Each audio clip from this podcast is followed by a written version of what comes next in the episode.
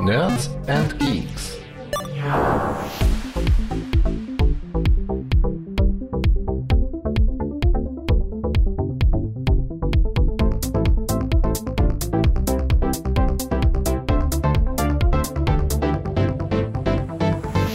Herzlich willkommen zum NAC Podcast hier auf nerdsandgeeks.de. Wir sind Retro, aber nicht von gestern und deswegen gibt's bei uns alle möglichen Themen aus den Bereichen von Retro bis heute.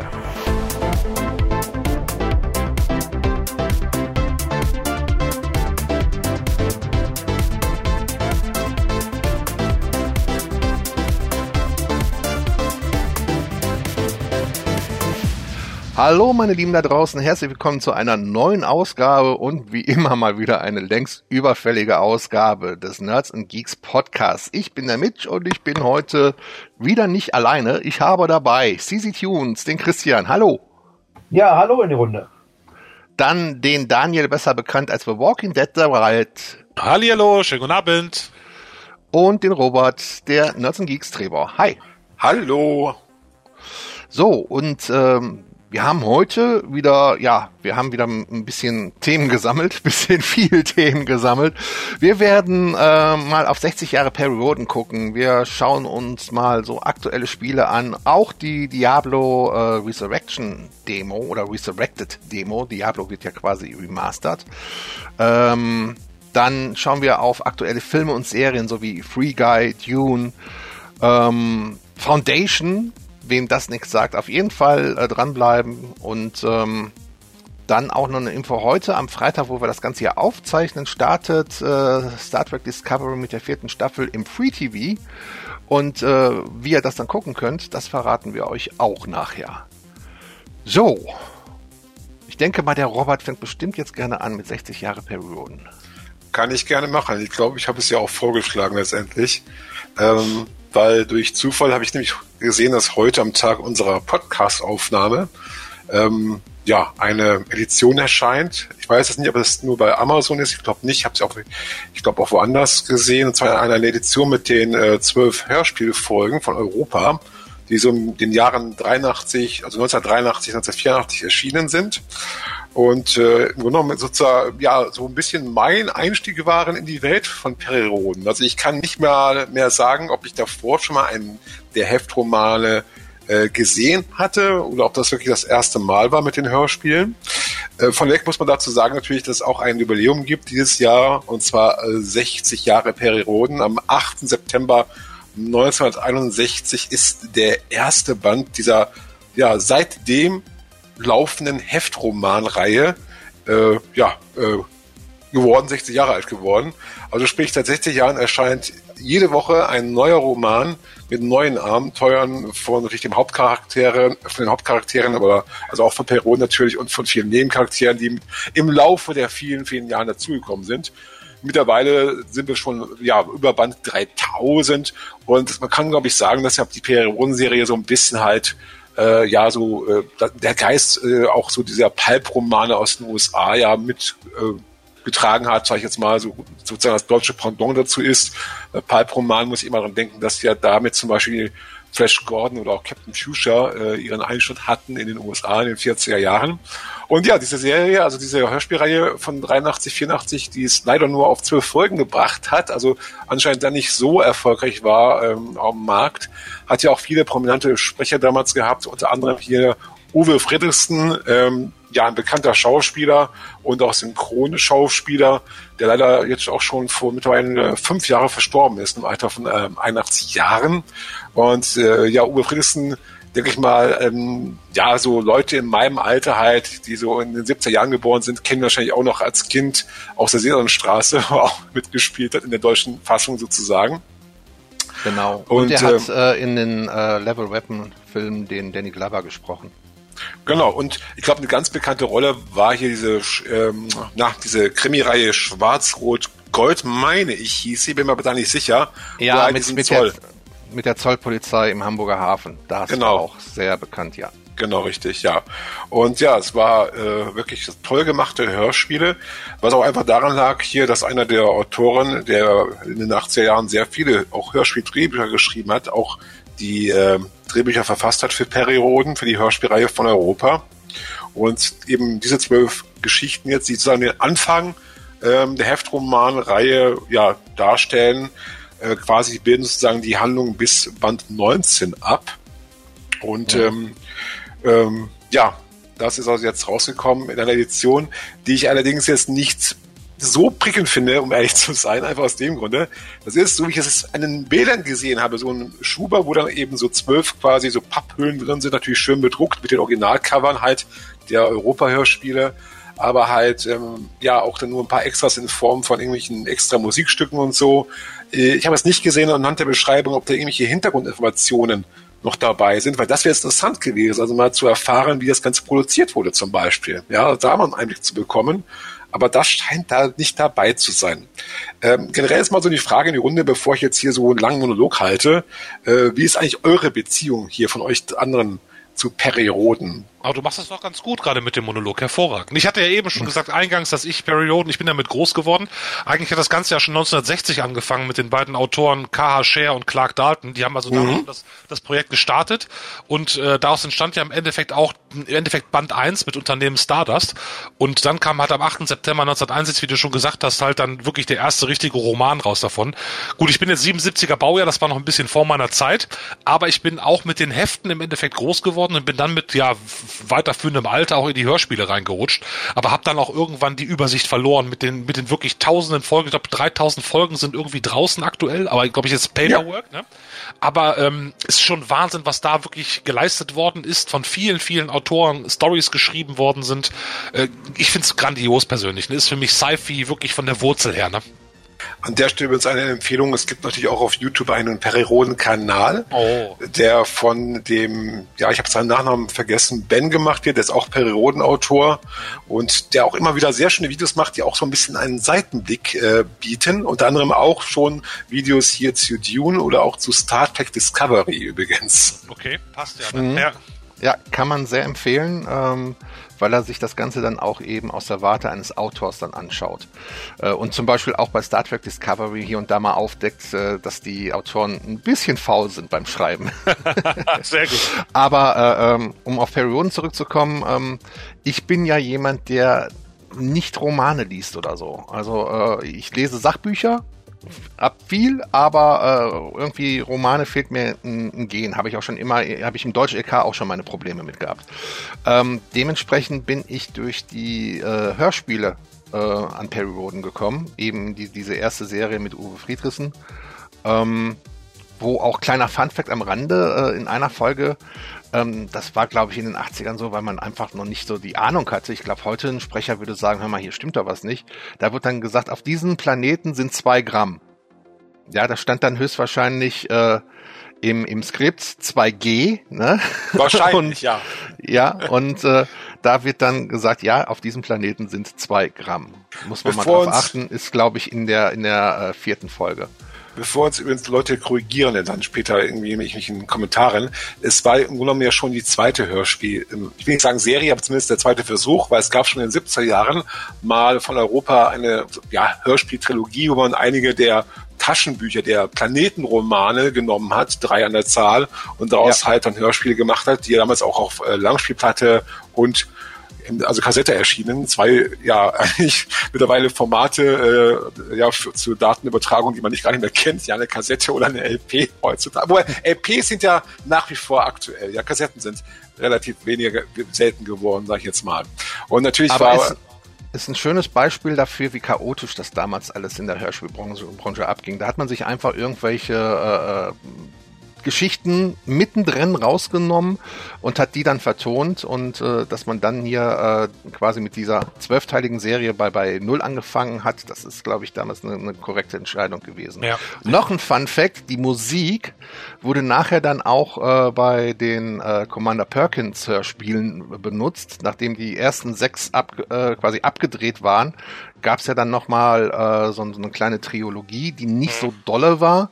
Und äh, da kam man dann irgendwie auf die Idee, dass man die Musik jetzt dort auch nochmal recyceln musste.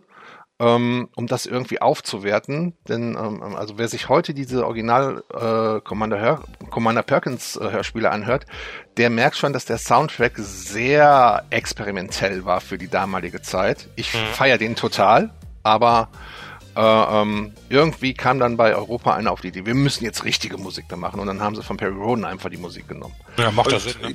Bei, Perry, ja. bei, bei äh, Perkins, Commander Perkins übrigens Hauptrolle gesprochen von dem Horst Stark, auch ein bekannter Synchronschauspieler, der ja, auch dann bei Perry Roden den John Marshall, den Telepathen, gesprochen hat. Und ähm, natürlich wurde es damals produziert, äh, ja, von der mittlerweile kann man ja schon fast sagen, legendären äh, Heide, äh, Heike Dine Körting, die ja, ja am populärsten wahrscheinlich ist mit den drei Fragezeichen, auch die, die sie auch mhm. heute noch produziert nach wie vor. Ja. Und an der Stelle auch nochmal erwähnt, der Autor, der eben diese Hörspieler dann quasi, ähm, also diese Heftromane dann in Hörspielform gebracht hat, war der H.G. Francis, der mittlerweile auch schon verstorben ist, leider. Und ähm, ja, es war damals sogar noch geplant, hatte ich mal gelesen, dass da noch äh, drei weitere Folgen kommen sollten, also sprich auf 15, aber ja, daraus wurde ja nichts. Äh, bei dieser Nostalgie-Box, die jetzt erschienen ist, heute an dem Aufnahmetag, also am 26. November, um es nochmal zu sagen, übrigens äh, ist es so, dass das jetzt nicht die Originalversionen sind, soweit ich das verstanden habe, von 83 insofern, weil nämlich so Ende der 90er Jahre, Anfang 2000 wurde die Serie nochmal neu veröffentlicht, damals auf CD und dabei wurden halt einige Musikstücke rausgenommen, einfach weil die Lizenz nicht mehr da war. Ja. Was ja auch bei drei Fragezeichen passiert ist. Also wenn man drei Fragezeichen heutzutage hört von den ersten Folgen, ja, dann wird man die Musik wahrscheinlich nicht mehr so in Erinnerung haben, weil die auch komplett neu ist, ja, ja. was das angeht. Mhm. Und Horst Stark, da mache ich jetzt mal einen Bogen, ähm, ist der Vater von einem auch aktiven synchronen Schauspieler, nämlich Christian Stark, ja. Und der hat auch eine Beziehung mit Superion in mehrfacher Form. Einmal, weil in der 90er Jahre gab es auch nochmal so eine Hörspielreihe mit dem Mausbiber Cookie, so mehr für kleinere Kinder gemacht. Aber ja, ähm, so zwischen 2006 und 2010, neben anderen noch Hörspielprojekten, die es dazwischen gab, äh, hat man dann wieder mal dran, dran gemacht, sich mal einen Zyklus vorzunehmen und den in Hörspielform zu bringen. Und zwar den Sternenozean-Zyklus für alle Heftroman-Nachlesenden äh, unter unseren äh, Hörern, die vielleicht ein Interesse haben. Das sind dann die Bände 2200 bis 2299, ole, dieser ole. Zyklus umfasst. Ja, weil bei Perioden ist quasi mittlerweile ähm, ja, quasi gibt es immer einen Romanzyklus, sprich, dass eine Hauptstory, sage ich jetzt mal, ähm, ja, um manchmal 50 Romane, manchmal 100, manchmal auch um, wenn es ein Großzyklus ist, sich dann um, um 200 Romane dreht. Natürlich mit vielen auch so Einzelgeschichten, aber halt, es gibt halt sozusagen immer einen großen Plot im Hintergrund. Und ja, dieser Sternozean-Zyklus von äh, 100 Romanen, der wurde dann äh, zwischen 2006 und 2011 veröffentlicht auf dann wir haben bis natürlich gekürzt auf 42 Folgen und da hat halt der Christian Stark halt ja den äh, damaligen in der Handlung vorkommenden äh, quasi Sohn von Periroden gespielt, äh, der ja halb äh, Terraner war, halb Akko, Akonide, weil er seine Mutter eine Akonidin war. Und ähm, ja, das ist auch eine sehr, sehr schöne Hörspielreihe mit auch sehr vielen Sprechern und da kann ich jetzt zu einer, ja, den Bogen flie äh, schließen zu einer eher traurigen Mitteilung, die jetzt auch vor ein paar Tagen rausgekommen ist, nämlich der Schauspieler, auch sehr bekannt, Volker Lechtenbrink, ja. Der ist nämlich leider jetzt vor ein paar Tagen verstorben. Und der hat eben in dieser, in diesem Zyklus hier, in dieser Vertonung von dem Sternenozean, halt den Periroden gesprochen. Und äh, der auch sehr bekannte Schauspieler Volker Brandt war halt sein bester Kumpel, sein bester Freund äh, Atlan. Und das ist auch mhm. eine Hörspielreihe, die man sehr empfehlen kann auf alle Fälle. Ja. Jetzt jetzt mal nerdig gefragt, habt ihr eigentlich das PC-Spiel gespielt hier im Chat? Welches PC-Spiel? Es gibt ja ein paar mittlerweile. Das Harry Roden The Adventure, The Immortals of Terror. Das habe ich gespielt, aber ich ah. müsste jetzt lügen, wenn ich sagen würde, ich habe es durchgespielt. Cool, ich müsste es nochmal vornehmen. das hat gepublished von Deep Silver, glaube ich, ne? Genau, richtig, ja. Es ist auch leider, sag ich mal so, der einzige, ja, ist mal außerhalb von Hörbüchern und Hörspielen, weil man muss dazu auch noch erwähnen, dass natürlich jetzt heutzutage auch mittlerweile mit den aktuellen Medien halt auch die Perioden Bücher besser, oder besser auch die Heftromane auch immer quasi parallel dann auch als Hörversion erschienen, also als Hörbuch. Und ähm, ja, von den Ausflügen in die Computerspielerwelt, gibt es eigentlich nur, wenn man es genau nimmt, drei wirkliche Versuche. Es waren einmal so Ende der 90er Jahre so zwei, ja, Adventures, so im Stil ein bisschen von Myst, sage ich jetzt mal. Und eben dieses äh, von dir gerade erwähnte, ja, wirkliche äh, Point-and-Click-Adventure. Und leider dann nicht mehr. Und es ist leider auch so, wenn wir gucken, im Vergleich jetzt auch gerade zu Star Trek oder auch Doctor Who, sieht es auf der filmischen Seite, wenn es um da um ja, Filme oder Serien geht zu Perioden, obwohl das ein großer Fundus an Material ist, an Geschichten, die man da quasi zur Verfügung hat. Also im Grunde genommen wirklicher Goldschatz. Ja sieht es eigentlich eher ziemlich traurig aus, weil es gab bis jetzt nur eine Perioden-Kinofilm. Und ja, ähm, der so die auch der Anfang der Serie äh, darstellen soll, aber naja, ich sag mal so, in der, in der also in der Heftromanreihe ist quasi die Welt steht sie vom Dritten Weltkrieg, ja, zu Beginn der Handlung. Und in diesem Film kommt das überhaupt nicht vor. Ja, also da merkt man nichts davon, dass die Welt quasi kurz vor ihrem Ende steht. Also dieser Plot, der sehr immens wichtig ist, ja, gerade für die Charaktere, äh, für deren äh, ja, Motive und Handlungsweisen, fehlt komplett in dieser italienischen, deutschen Kochproduktion aus den 60er Jahren. Ich glaube 67, ja.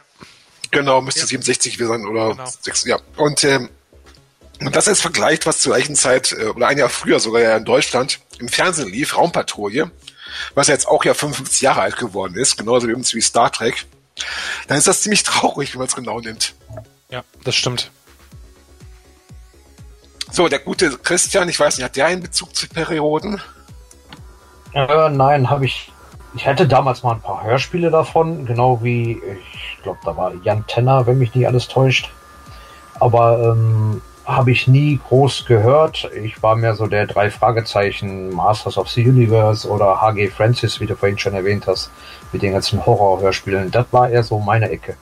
Ich glaube, Harry G. Francis hat auch damals, ich meine, ich müsste mal nachschauen. Kann sein, dass ich jetzt falsch liege, aber ich glaube, er hat auch die Hörspielversion geschrieben von Master of the Universe, meine ich, mich zu erinnern. Aber bin mir da nicht sicher. Also kann sein, dass ich da falsch liege gerade in meinem Gedächtnis. Ja, kann ich dir jetzt auswendig auch nicht sagen, aber ähm, H.G. Francis ist natürlich Begriff. Ne? Also ich fand die Horrorsachen da sehr geil. Ja, der hat sehr viel Hörspiel gemacht, ja, damals wirklich, ja, auf genau. alle Fälle waren so in so, so, so leuchtend, so Neonfarben, die Cover, so leuchtend grün, orange, rot und so was. Also, so kann ich mich noch dran erinnern, aber ähm, die höre ich sogar heute noch sehr gern. Die sind äh, echt cool. Natürlich, ich will natürlich jetzt nicht alle Namen aufzählen, auch aus dem Sternennozian äh, Hörspielzyklus aus der Fassung, aber natürlich auch sind da viele bekannte Sprecher dabei, auch wie damals Zeit in den 80er Jahren.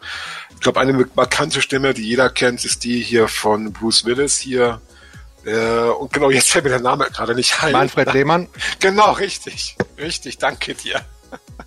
Der, den, der einen, äh, ja, genau, einen bösen Charakter spricht. Und selbst Oliver Rohrbeck hat eine kleine Rolle darin, wobei ich da ein bisschen irritiert war, wo ich jetzt hier nochmal für den Podcast was nachgelesen habe, weil er spricht eigentlich eine weibliche Figur, die man sich als Mann sozusagen ja, ausgibt. Aber das merkt man in der Rolle eigentlich gar nicht, die er spricht. Aber okay. Äh, Oliver Rohrbeck hat aber auch hier in Earth Final Conflict äh, eine äh, ja. weibliche, also eine, eine, Schauspielerin synchronisiert, ja, die genau. Alien gespielt hat. Genau. Ne, die, die im Original eben auch eine etwas tiefere Stimme hat und da, da passt da dann einfach der Rohrbeck auch wunderbar drauf. Also äh, das, das muss man nicht immer am Geschlecht festmachen. Nee, ich wollte nur sagen, dass es quasi einem in der Form, wie es dann da ja äh, quasi von ihm vertont wird, man merkt es nicht, ja, dass es eigentlich eine Frau ist, äh, laut dem der Beschreibung der Figur, sage ich jetzt mal, ja. Also ja. das ist bei, bei hier bei äh, Earth Final Conflict äh, ja ein bisschen anders. Eine Serie übrigens, also eine TV-Serie, die ja auch äh, quasi ja auf äh, Ideen basiert von äh, Gene Roddenberry, wo er auch hier seine, seine Frau mitgespielt hat, hier die, Mar oh, ich weiß gar nicht, wie man den Vornamen ausspricht. Weißt du, hast mitgespielt? Marshall. Marshall. Okay, Barrett. Marshall. Barrett. Genau. genau. Die hat ja auch da mitgespielt und eben hat ja auch, ähm, ja, äh, sozusagen das ja so ein bisschen das Vermächtnis da von ihm dann weitergeführt, dass dann auch das äh, quasi zu einer Serie wurde, deren letzten Staffel, glaube ich, bis heute ähm, nicht synchronisiert wurde in Deutschland. Ja, also sprich, die Serie ist in Deutschland, was die deutsche Vertonung angeht, unvollendet. Ebenso wie Farscape, wobei ich weiß gar nicht, oder wurde bei Farscape mittlerweile die letzte Staffel synchronisiert. Weiß das einer? Nein, auch nicht, auch nicht. Okay. Okay, ja. gut. Also, äh, und ja, eine andere Serie noch, obwohl gerade ein bisschen jetzt abweichen von Perry Roden, die ja auch von Gene Roddenberry inspiriert, also von seinen äh, Ideen inspiriert wurde, ist ja, was gerade auch, glaube ich, bei Tele 5 wieder mal läuft, hier äh, Andromeda, ja ähm, mit dem Kevin Sorbo, dem Herkules-Darsteller aus den 90er Jahren. Und genau. ähm, Ja. Bleiben wir mal bei Science Fiction, aber gehen mal äh, in, in Richtung ähm, Gaming. Ja, eine, ähm, eine also, kurze Erwähnung, nur eine kurze Erwähnung noch. Übrigens, wer jetzt ja. kein Geld ausgeben will für die Nostalgiebox, ja, oder für die äh, Periode Sternenozean äh, Hörspiele oder auch hier für diese erste Trilogie aus den 70er Jahren, bei Spotify kann man sie sich auch alle anhören. Richtig. Und die lohnen sich auch. Definitiv. Und, und, und, und wenn ihr Geld ausgeben wollt, guck mal bei perry-roden.net vorbei, da kriegst du auch alles. Da kriegst du Paper und, und äh, Hörspiele, alles kannst du da erwerben. Also es ist ein breiter, großer Kosmos. Aber jetzt kommen wir zu etwas vollkommen anderem. Naja, ungefähr. Genau. Was nämlich, äh, bleiben wir erstmal so, also das ist jetzt meine Überleitung. Über, über Science Fiction kommen wir nach StarCraft. Da hat nämlich mit StarCraft Remastered äh, alles den Anfang genommen, dass Blizzard auf den Trichter gekommen ist. Wir können ja mal unsere alten Spiele in, in ja, Remastern in neuere Version rausbringen. Das ging dann mit Warcraft 3 Reforged ziemlich daneben. Und äh, jetzt äh, habt ihr beide, Christian und, und, und Robert, ihr habt jetzt Diablo 2 Resurrected angespielt und ich muss im Vorfeld sagen, ich bin sehr erstaunt darüber, dass Blizzard ein Remaster von Diablo 2 rausbringt. Ähm, nicht einfach, äh, ähm, ja, weil, weil, weil ich Diablo 2 jetzt nicht äh, als, als Remaster würdig halte oder so, sondern weil ich die Vorgeschichte von Diablo 2 kenne. Da ist nämlich bei der Entwicklung damals einiges an Quellcode abhanden gekommen und ich habe mich gefragt, wie haben die das hingekriegt, ähm, da jetzt trotzdem ein Remaster zu machen. Ähm, das weiß Blizzard, glaube ich, nur alleine, weil da haben die sich bis jetzt sehr zu ausgeschwiegen. Aber ihr könnt ja mal ein bisschen davon berichten, wie spielt sich denn dieses überarbeitete Diablo 2? Ich glaube, da kann Christian mal den Anfang machen. Ja, wie spielt sich das? Also, ähm, ich habe es jetzt über die PlayStation 4 gespielt. Eigentlich spiele ich sowas lieber über PC per Maus und Tastatur. Habe mich jetzt aber mal zu der PlayStation 2 Variante, äh, Quatsch, PlayStation 4 Variante durchgerungen. Und ähm, ja, spielt sich soweit eigentlich ganz gut obwohl es für mich sehr, sehr enttäuschend war, weil es einfach, für mich war es eine 1 zu 1 Umsetzung auf der Playstation. Leicht bessere, ja, bessere Grafik möchte ich jetzt fast schon gar nicht sagen, aber sieht alles ein bisschen feiner aus. So, und ansonsten ist das für mich eins zu eins äh, von früher gewesen, mit allen Macken, mit allen Kanten und ähm, das fand ich doch ein bisschen sehr enttäuschend und äh, hat, hat mich nicht angesprochen, ganz ehrlich. Das wird sich ja mit meinen Infos decken, dass der Quellcode nicht mehr ganz da ist. Also, dass sie im Prinzip äh, ähm, das vorhandene Diablo 2 so ein bisschen auf die Konsolen geportet haben, indem sie so, so ein bisschen noch unten drunter gepackt haben, als Puffer, sage ich jetzt mal. Ähm, damit auch die Leute sich darunter was vorstellen können, die mit, mit sich mit Entwicklung nicht so auskennen. Ähm, aber am, am eigentlichen Spiel, glaube ich, können sie gar nicht so viel verändern, weil der Quelltext gar nicht mehr da ist. Das ja, kann gut sein. Ja. Ja, also diese Beta, die, ähm, das heißt, es ist ja auch schon ein bisschen her, muss man dazu sagen, natürlich, weil das Spiel ist halt jetzt Ende, seit Ende September raus. Und wir haben das halt so Ende August gespielt, ich auch übrigens auf der PS4 und man muss dazu sagen, das ist das erste Mal jetzt natürlich, dass jetzt äh, Diablo 2 eine Konsolensteuerung hat, die uns auch auf dem PC eingesetzt werden kann. Das heißt, du kannst das Spiel klassisch natürlich auf dem PC mit Maus und Tastatur spielen, wie auch das Original aber du kannst es auch mit dem Controller spielen, wenn einer angeschlossen ist, ja. Und das ist ja etwas, was Diablo, äh, äh, Blizzard ja laut meinem Kenntnisstand bis heute nicht umgesetzt hat für Diablo 3, von dem es ja auch äh, eine Konsolenversion gibt, die sowohl auf PS3, äh, Xbox 360, PS4, Xbox One, PS5 als auch eben auf der Switch. Und äh, ich habe Diablo 2, äh, Diablo 3 ähm, ja damals also äh, sowohl auf PC als auch auf der Konsole gespielt und fand die Konsolensteuerung super. Äh, nochmal, ja, optimal gelungen. Und ich fand jetzt die, zum Beispiel jetzt die Steuerung jetzt der, mit der Konsole, äh, mit, der, mit dem Controller jetzt nicht so ganz so prickelnd, ganz ehrlich gesagt. Ja, also man kann es sehr gut auch damit spielen, macht auch vieles einfach natürlich, aber halt ähm, ja, es ist halt äh, nicht so ein, ich sag mal so so ein Flow drin fand ich jetzt von meinem persönlichen Gefühl am Controller im Vergleich zu Diablo 3 was ich nicht so ganz verstehe, warum die das nicht dann so angepasst haben, einfach die Steuerung genommen haben. Und ähm, es ist halt sehr altbacken. Ja, also man, mhm. man, man bekommt jetzt quasi nicht eine moderne Version von Diablo 2, sondern man bekommt Diablo 2, das Original, mit quasi ein bisschen aufgehübschter Grafik natürlich, ja. Wobei man witzigerweise umschalten kann natürlich auch jederzeit zwischen der alten Grafik und der neuen Grafik.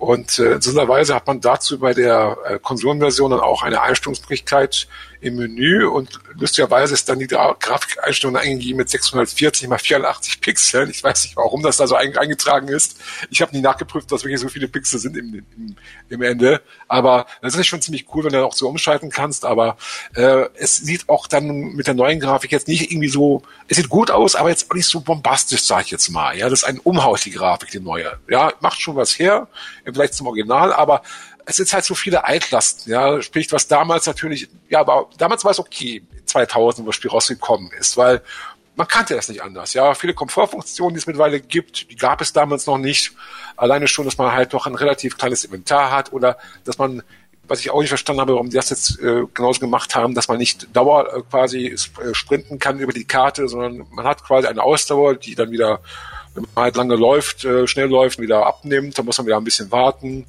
Und das ist manchmal schon ein bisschen ja, nervzehrend, vor allem, weil ja auch bei den Karten es immer so ist, dass wenn du quasi ähm, ja, die Karte verlässt und dann wieder zurückkommst, äh, wohlgemerkt, wenn man das Spiel quasi am nächsten Tag weiterspielt, äh, nicht wenn man jetzt quasi einfach nur in die Stadt geht und dann wieder zurück, quasi über das Stadtportal wieder zurückkommt.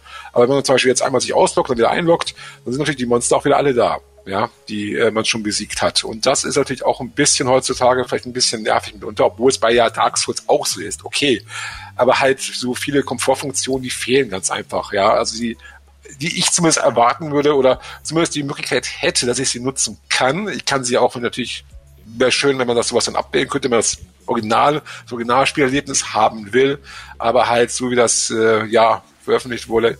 Es ist jetzt kein äh, schlechtes Spiel oder kein Rohrkrepierer wie jetzt vielleicht jetzt die, die Remastered-Fassung von Warcraft 3. Das nicht. Aber es ist jetzt auch nicht der, ja, der Superhit, sag ich mal so, den vielleicht auch viele erwartet haben, so ein bisschen, ja. Aber wie gesagt, man kann es auch jetzt auf Konsole spielen, äh, das ist ja auch schön. Bis dato gab es keine Konsolenversion und das gibt es ja für PS4, Xbox One, PS5, äh, Xbox One Series X und natürlich auch sogar für die Switch. Wobei auf der Switch ist ein bisschen äh, nochmal äh, schwächer sein soll aufgrund einfach der Möglichkeiten der Konsole. Wenn ich jetzt sage, das richtet sich quasi an den Familienvater, den heutigen Familienvater, der zu Hause im Wohnzimmer eine Xbox oder eine Playstation oder vielleicht auch eine Switch stehen hat und mit 20 damals auf dem PC eben das, das Original Diablo 2 gespielt hat und der will so ein bisschen Retro-Feeling haben. Ich glaube, da liege ich nicht verkehrt mit, oder? Ich denke mal nicht, wobei ich ganz ehrlich gesagt äh, damit so das Original irgendwie bevorzugen würde. Ja. Okay. Ja, ich auch. Definitiv. Ja, weil das, ich weiß, weil ich sag mal so, die neue Version, wenn ich jetzt aus optische haben will, okay, aber jetzt so rein von dem Spielerlebnis, ähm, ja, also ja, ein paar Effekte, die jetzt besser aussehen und so, bessere Grafik im Detail, aber ansonsten, also wie gesagt, wenn man jetzt so die Möglichkeit gehabt hätte, dass man es quasi, dass wir quasi ein neues Spiel machen, also sprich äh, an moderne Gegebenheiten angepasst, so am Stand von Diablo 3 meinetwegen, und dann einfach die Möglichkeit gehabt hätten, dass man sagen kann, nö, ich möchte jetzt Original spielen, okay, aber so jetzt einfach, dass es im Grunde genommen sehr halt, ja, zu, sag ich mal, jetzt 90 Prozent, wie das Original ist, ja, äh, naja. Okay, also eher keine Kaufempfehlung von euch. Ach, ich sag mal so, wenn es mal im Sale kommt, ja, macht man, und man mag Diablo, macht man nichts falsch. Okay, also wenn man es günstig abgreifen kann, dann schon, aber ansonsten also ja, 40 Euro, 40 Euro würde ich dafür nicht bezahlen, ganz ehrlich, ja. Also 20 okay. Euro wäre okay, ja. Äh, und natürlich wäre es auch schön, wenn es davon eine Retail-Fassung gäbe würde. Jetzt, sag ich mal so, für Sammler oder ja auch schön, aber die ist, glaube ich, bis jetzt nicht angekündigt. Und wenn, kommt sie bestimmt über Limited Run Games und kostet ein Vermögen. Ja. ja. Okay. Wir, wir haben als nächstes Thema aktuelle Games äh, auf unserem äh, äh, Sheet stehen, auf unserem Zettel quasi stehen. Da fällt mir jetzt aber gerade noch was ein. Und ähm, äh, ich weiß gar nicht, ich glaube, das letzte Mal im Podcast haben wir das nicht angesprochen und ich will ganz kurz nochmal drauf äh, eingehen, auf PyPacker. Ähm, das haben äh, Dani und ich mal ausgetestet. Äh, Robert, wir wollten das auch mal bei dir im Stream machen. Ja, ist auch geplant. Das ist geplant. Äh, Piepacker, also also quasi, äh, ähm, ja, wie kann man das übersetzen? Äh, Kuchenpacker, so ein bisschen, ja. Also piepacker.com ist äh, ein Portal, wo man in der Cloud Retro Games zocken kann und zwar zusammen. Man kann also quasi einen Raum aufmachen. Ähm, und, und äh, sich dann Freunde einladen, je nachdem, was für ein Spiel man hat. Es gibt also auch, auch Singleplayer-Spiele, es gibt aber auch eben einige Multiplayer-Spiele. Und äh, da kann man dann auch zusammenspielen, als ob man gemeinsam vor einer Konsole hockt. Und äh, das Ganze ist als äh, Kickstarter-Projekt gestartet, ist jetzt in der Beta, ist kostenlos. Man braucht sich eigentlich nur einen Account machen und während ich hier gerade rede, komme ich jetzt leider gar nicht auf die Webseite drauf. Aber ich bin drauf. Ich habe sie gerade vor mir. Es sind genau. Genau, es sind äh, Spiele wie Decent 2 dabei, wie Sensible Soccer, äh, Worm 2. Genau, also es, sind auch äh, es sind Eigenproduktionen dabei teilweise, die extra für Pipepacker gemacht worden sind. Äh, meistens ja, also. sind das dann Multiplayer-Spiele. Ähm, äh, oder, oder Jesse ist zum Beispiel auch ein Plattformer, den ich da durchgespielt habe. Fand ich richtig geil. Ähm, also da lohnt es sich auf jeden Fall mal reinzugucken. Das wollte ich auf jeden Fall auch mal hier erwähnt haben im Podcast. Ganz genau. Und vor allem, es sind auch, wie gesagt, nicht nur Retro-Spiele, weil es sind auch neuere Spiele dabei, so aus der Indie-Szene, sag ich jetzt mal, so von oder Homebrew-Szene so ein bisschen auch. Also so neue auch Plattformer und so. Ja. Und mein lieber Mitch, wir konnten es beim letzten Mal nicht erwähnen, weil unser letzter Podcast ist ja schon ein bisschen was her und ich meine, mich zu erinnern, dass ja hier dieses Pipehacker quasi mit der Gamescom, mit der, mit der virtuellen Gamescom im August quasi auch äh, an den Start ging, die Beta-Phase. Mhm. Mhm. Und äh, der Podcast, der letzte war, war etwas davor. Okay. Aber auf jeden Fall äh, eine Empfehlung von uns, da mal reinzuschauen. So, dann habe ich äh, hier auf unserer Liste stehen Battlefield 2042, Age Ui. of Empires 4, Forza Horizon 5. Also lasst uns mal darüber reden und ich glaube, äh, Robert und Christian, da seid ihr, glaube ich, erstmal raus. ja, definitiv. und und Dani ja, und ich sind dran. Ich hole mal ein Bier. Jawohl. Ähm, äh, ich möchte mich da jetzt auch nicht überlange aufhalten. Nee, ähm, muss man nicht, ne? Ja, weil, weil wir sonst, glaube ich, auch äh, mit allem, was wir noch so heute vorhaben, einfach den zeitlichen Rahmen sprengen. Ähm, fangen wir mal mit Battlefield an. Da oh. ist jetzt heute vor zwei Wochen die Early Access Phase gestartet. Und zwar ist Electronic Arts mal wieder hingegangen und hat gesagt, für alle Vorbesteller geht eben eine Woche früher äh, das Spiel los. Bis jetzt hatten sie es, glaube ich, immer so, dass es drei, vier Tage waren. Diesmal haben sie sich weit aus dem Fenster gelehnt und haben gesagt, eine Woche dürfen die Vorbesteller schon mal zocken, bis dann die äh, Vorbesteller der Standard-Edition oder die Käufer der Standard-Edition äh, erstmal rein können. Das war dann letzte Woche Freitag. Also heißt, vor zwei Wochen ging es für die Vorbesteller der Gold- und der Ultimate-Edition los. Ich für meinen Teil muss sagen, ich habe damals den Launch von Battlefield 3 mitgemacht, von Battlefield 4, von Battlefield 1, von Battlefield 5, äh, von Bad Company 2. Ich habe eigentlich jeden DICE-Titel gespielt, also jeden Battlefield-Titel von DICE habe ich gespielt. Ich habe 1942 gespielt, ich habe 2142 auch gespielt. Ich habe richtig angefangen, Battlefield zu zocken, damals mit Battlefield 2, also ich habe ein bisschen Ahnung. Und ich habe auch den, den, den Launch von Battlefield 3 damals sogar, ähm, weil ich damals noch für die Black Monkeys auch äh, redaktionell tätig war und geschrieben habe, eben im Blog, ähm, war ich auch zum Beispiel bei EA vor Ort bei der Launch Party eingeladen, war äh, zwei Monate vorher beim Community Day, also beim, beim äh, Preview äh, eingeladen, konnte damals auch auf der Gamescom schon Battlefield 3 anzocken. Also ich weiß, wie das eigentlich alles funktioniert, wie EA seine Titel pusht, hypt und auch wie sie eben von Qualitätsmanagement drangehen. Und genau letzteres hat und da redet sich EA zumindest damit raus, wir haben Corona, das bringen sie als Grund. Also Qualitätsmanagement hat jetzt bei Battlefield 2042 überhaupt nicht funktioniert. Denn die Leute, die jetzt 80 oder 100 Euro auf der Konsole jeweils nochmal 10 Euro mehr, also heißt 90 oder 110 Euro, bezahlt haben, um eine Woche vorher schon Zugriff zu haben, die haben einen weiteren Beta-Test bekommen, in dem wir uns quasi immer noch befinden. Also das Spiel ist in einem katastrophalen Zustand herausgekommen. Ähm, wir haben eigentlich, also ich muss sagen, ich habe mit einem Battlefield 2077 gerechnet, also jetzt an Cyberpunk angelehnt. Ja, ich habe damit gerechnet, es sind Bugs da, es sind Glitches da, es werden gewisse Sachen nicht laufen, aber dass es dermaßen nach hinten losgeht, das hat mich selbst auch sehr überrascht. Bestes Beispiel ist, es gibt drei Eckpfeiler von Battlefield 2042. Sie haben eine Singleplayer-Kampagne komplett gestrichen und haben gesagt, wir machen nur Multiplayer. Da haben wir einmal das All-Out Warfare, das quasi das klassische Conquest hauptsächlich ist, sowie noch ein zweiter Modus, der sich ein bisschen an dem alten Rush orientiert, nur mit Flaggen. Das kannst du anklicken, kannst du spielen und da hast du 128 Slot-Server. Sie sind also von 64 Slots, die sie bis jetzt immer hatten, auf 128 Spieler gegangen.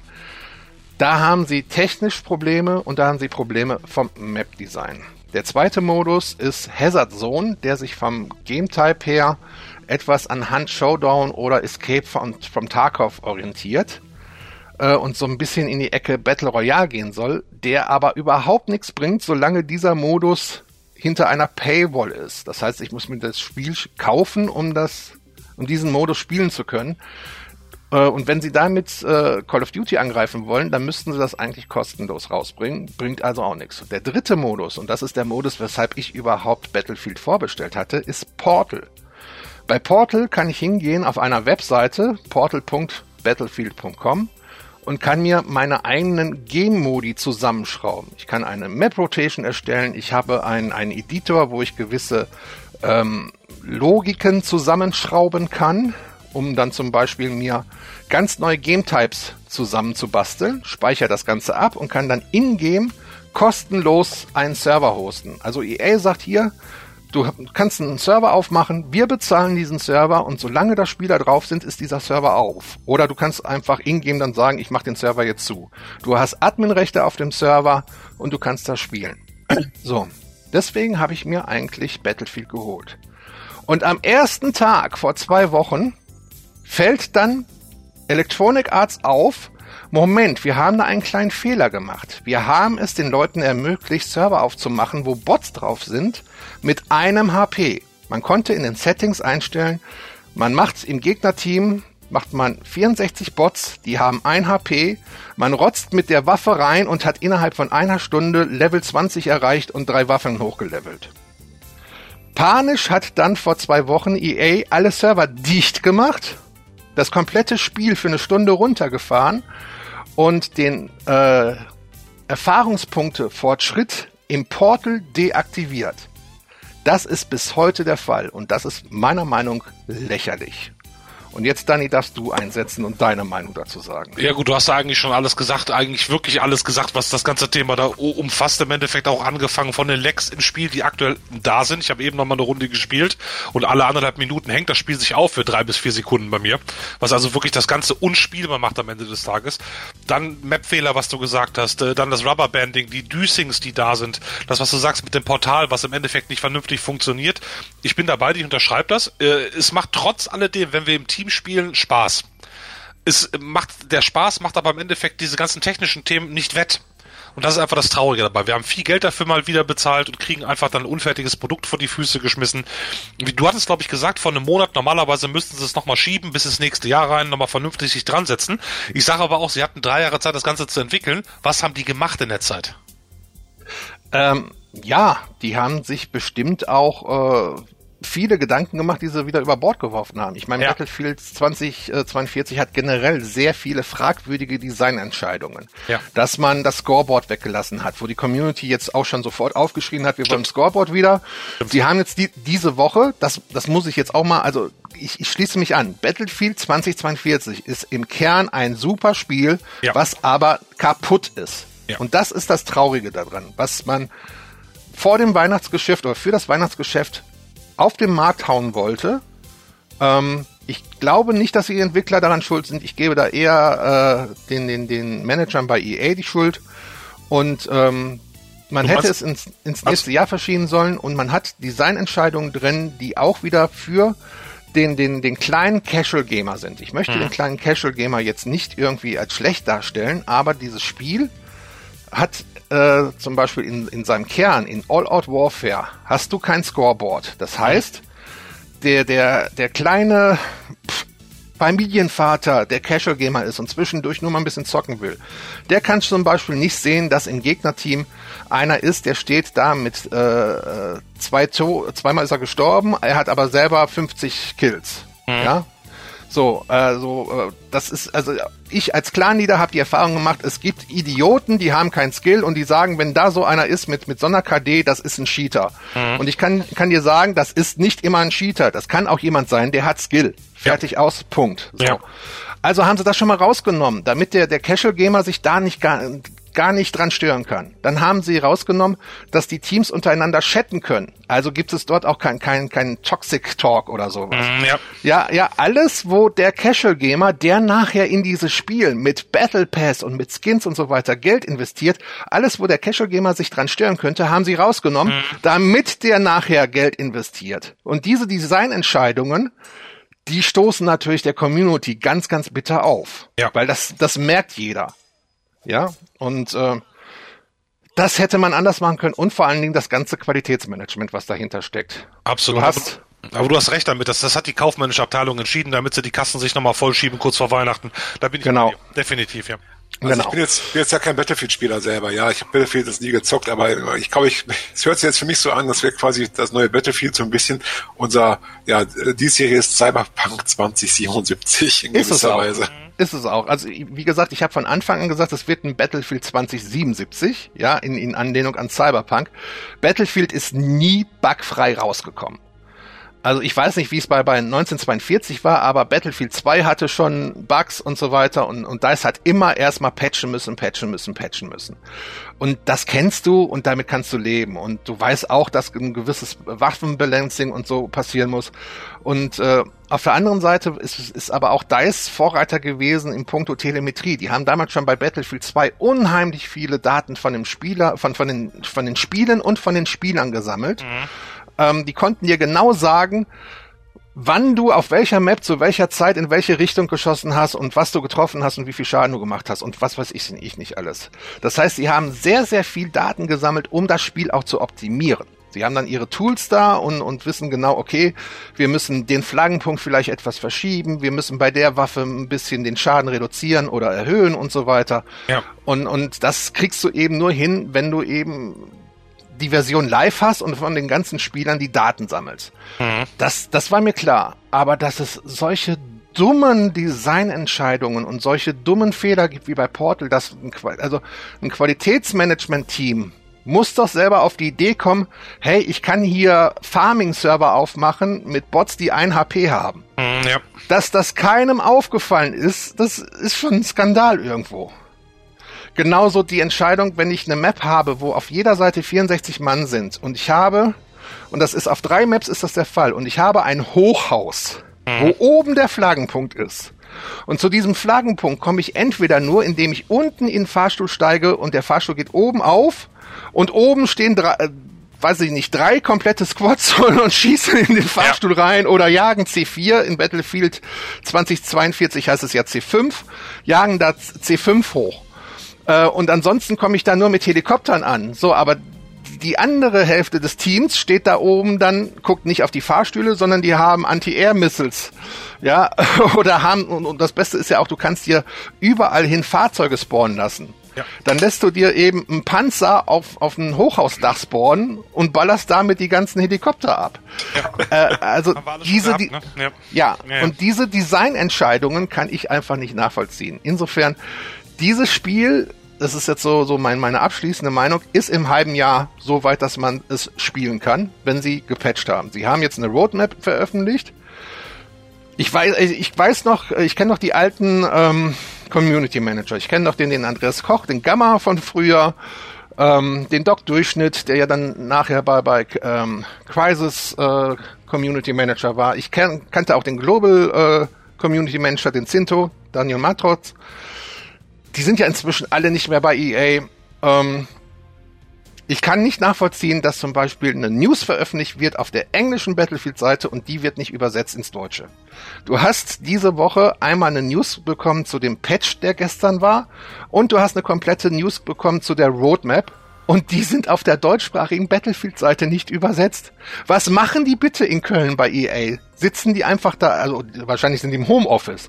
Aber dann, dann sollen sie auch mal zwischendurch äh, an ihrem Rechner gehen im Homeoffice ich kann es nicht nachvollziehen, was da momentan passiert. Bei denen läuft, glaube ich, alles durcheinander. Ja, ich glaube auch. Das ist ja echt ein guter Start dann für Battlefield dieses Jahr. Genau. Ähm, mal, mal eine Frage ganz kurz, ja, zu diesem Portal-Modus. Ich habe das jetzt, wie gesagt, nur am Rand bekommen, weil ich jetzt nicht so der große Multiplayer-Spieler bin, mehr so in, ja, im Solo-Spielerbereich bin ich zu Hause so ein bisschen äh, Multiplayer schon mal, aber nicht jetzt im Gänze. Äh, mit dieser Portal-Modus, ist das nicht auch der Modus, wenn ich es richtig mitbekommen habe, wo du auch so dann quasi dir Maps dann nachbauen kannst oder spielen kannst hier aus früheren Battlefield-Teilen oder ist das was anderes? Also richtig, okay. richtig. Das ist auch bei Portal dabei. Jetzt zu Anfang haben sie im Portal-Modus zwei Maps aus Battlefield 3, zwei Maps aus Battlefield 1942 und zwei Maps aus Bad Company 2. Und sie haben die kompletten Klassen und Fahrzeuge und auch Flugzeuge aus diesen Spielen drin. Du kannst also wählen, du kannst zum Beispiel eine neue Map nehmen, wie, wie ähm, Sanduhr. Das ist eine der neuen Maps, die, die, die in, in so einer Wüste steht, beziehungsweise so, so eine Stadt, die vom Sandsturm äh, komplett mit Dünen zugeballert ist. Dann nimmst du diese Map und sagst, okay, auf dieser Map tritt jetzt äh, das eine Team tritt an mit äh, nur Soldaten aus 1942 äh, und das andere Team tritt an mit Soldaten aus Battlefield 3. Und damit die Battlefield 3 Soldaten nicht so stark sind, dürfen die jetzt nur Pistols nehmen, zum Beispiel. Kannst du alles einstellen. Was du, kannst dir eine Map Rotation einstellen, du kannst einstellen, wie, wie ist die, wie ist der Waffenschaden, wie ist der Multiplikator der Waffen, wie ist der Multiplikator der Fahrzeugwaffen, äh, äh, wie ist die, das Spawnverhalten, ähm, wie ist die äh, HP-Regeneration, kannst du alles einstellen. Dieses Ruleset kannst du dir abspeichern und ingame dann als eigenen Server starten. Das ist eine tolle Sache eigentlich wurde auch groß angekündigt als Liebeserklärung an die Community. Nur wenn die Community in diesem Modus momentan keine XP mehr erarbeiten kann, spielt das keiner. Ja. Spielt es, es spielt keiner, ja? Richtig. Und, und es ist auch uninteressant. Also du, du kannst dir auch zum Beispiel äh, in, in diesem Modus, sagst du dir, okay, ich merke, wenn ich auf, auf diesen All-Out-Warfare-Servern spiele mit 128 Spielern, dann habe ich Lags ich mache mir lieber einen kleineren Server mit 64 Spielern, dann habe ich nicht diese Lags. Ja. Ähm, aber dann verdiene ich nichts mehr. Ne? Und, und auch so eine, keiner, ne? und auch so eine Sache, die, die lächerlich ist. Du kannst ähm, nur in Portal mit mehr als vier Mann zusammenspielen, weil die dir dann, dann auf deinen Server nachjoinen können. Ansonsten kannst du bei All Out Warfare muss man sich auf der Zunge zergehen lassen. Bei einem Game Type, wo 128 Spieler in einer Lobby sind, kann ich nur mit drei weiteren Freunden ein Squad machen und mit diesem einzelnen Squad auf den Server draufgehen. Ich kann mir auch nicht auswählen, welche Map ich spielen will. Ist die Map zu Ende, werde ich zurück in die Lobby geworfen. Das Matchmaking beginnt von vorne und wenn ich Pech habe, spiele ich die gleiche Map nochmal und das vielleicht dreimal hintereinander. Hatten wir schon die Situation, richtig. Genau. Gut, ja. das Teammanagement ist ja generell scheiße bei Battlefield 2042. Ne? Das ist ja. ich finde es eine Katastrophe, absolut. Aber es ist, es ist komplett alles nur auf Casual Gamer ja. getrimmt. Sie haben ihre Statistiken und wissen, dass das äh, der, der kleine Markus, sag ich jetzt, nenne ich ihn einfach mal, der von der Arbeit kommt um 7 Uhr und einfach nochmal eine Stunde oder zwei zocken will, der hat vielleicht noch zwei, drei andere Leute, mit denen er dann zusammenzockt über der Xbox und äh, das reicht dann. Richtig. Aber Clans interessieren die nicht. Noch so eine Sache. Im Chat und genauso, du kannst bei Portal, wenn du eben einen Server dann aufmachst, einen Servernamen vergeben. Da wird das Wort Clan durch Sternchen ersetzt. Also die, die, dass das äh, Zensursystem von Battlefield greift dann. Ja, passt dann nicht da, zum Casual Gaming, ne? Wenn ja, das ist outet. Ja. Genau, weil der Casual Gamer möchte nicht gegen einen Clan spielen, weil Clan-Leute sind ja alle die bösen Leute, die noch irgendwelche Skripte im Hintergrund laufen ja. lassen. Also ich als Clan-Leader, ich fühle mich da, ja, das ist von EA ein Schlag ins Gesicht. Das ist eine ganz klare Diskriminierung in der Form. So, ja. ja. Ja, absolut. Aber lass doch mal einfach zu was Schönerem gehen, Mitch. Lass mal das Battlefield 2042 Thema einfach abhaken, weil es dauert noch ein halbes also, Jahr, ah, bin ich bei dir, aber das genau. ist ja im halben Jahr können wir uns das gerne. Ne? Ja, ja, ja äh, die Grafik ist, ist auch nicht überall super. Und du kannst momentan wirklich nur auf niedrigen, niedriger Auflösung spielen, also alles runterschrauben, weil es von der Performance her zu CPU-lastig ist. Also äh, Leut, Leute, die eine äh, RTX 3080 äh, äh, Ti drin haben, spielen auf, äh, äh, was ist das? Auf Low, ja. weil, weil sie ansonsten mit der Performance nicht hinkommen. Es ist lächerlich, was man da rausgehauen hat. Was mich noch zwischendurch zu der Frage bringt, wie sieht's eigentlich aus mit Cyberpunk 2077? Aber ich würde sagen, das verschieben wir auf nächstes Jahr. Ach Sehr Gott. Gut, auf den nächsten Podcast, genau. Da, da, sind ja, da sind ja viele Sachen nicht gekommen und ich hoffe, dass da eher DICE seine Versprechen hält, als äh, es CD Projekt Red gemacht hat. Mhm. Weil, weil die haben ja die haben ja vieles von dem, was sie groß angekündigt haben, haben die Polen ja gar nicht geliefert dieses Jahr. Und alles jetzt auf, aufs nächste und sogar aufs übernächste Jahr verschoben. Kommen wir mal zu Age of Empires 4. Oh, ich dachte, du machst erst Forsa. Ah, okay. ah. Ja, ähm, so, Age of Empires 4 von mir, Kaufempfehlung, fertig, Haken dran. Also jeder, der, der Age das, das, war jetzt, das war jetzt eine schnelle, harte Nummer, hervorragend, sehr gut. äh, ich habe Age of Empires 4, habe ich die Beta angespielt und habe sofort vorbestellt.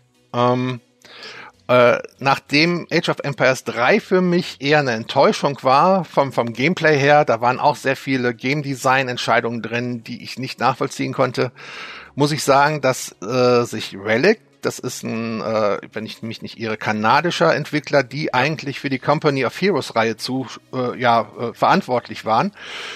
Äh, die haben jetzt Age of Empires 4 gemacht. Das ist Microsoft hingegangen und hat gesagt, hier, ihr macht jetzt AOE.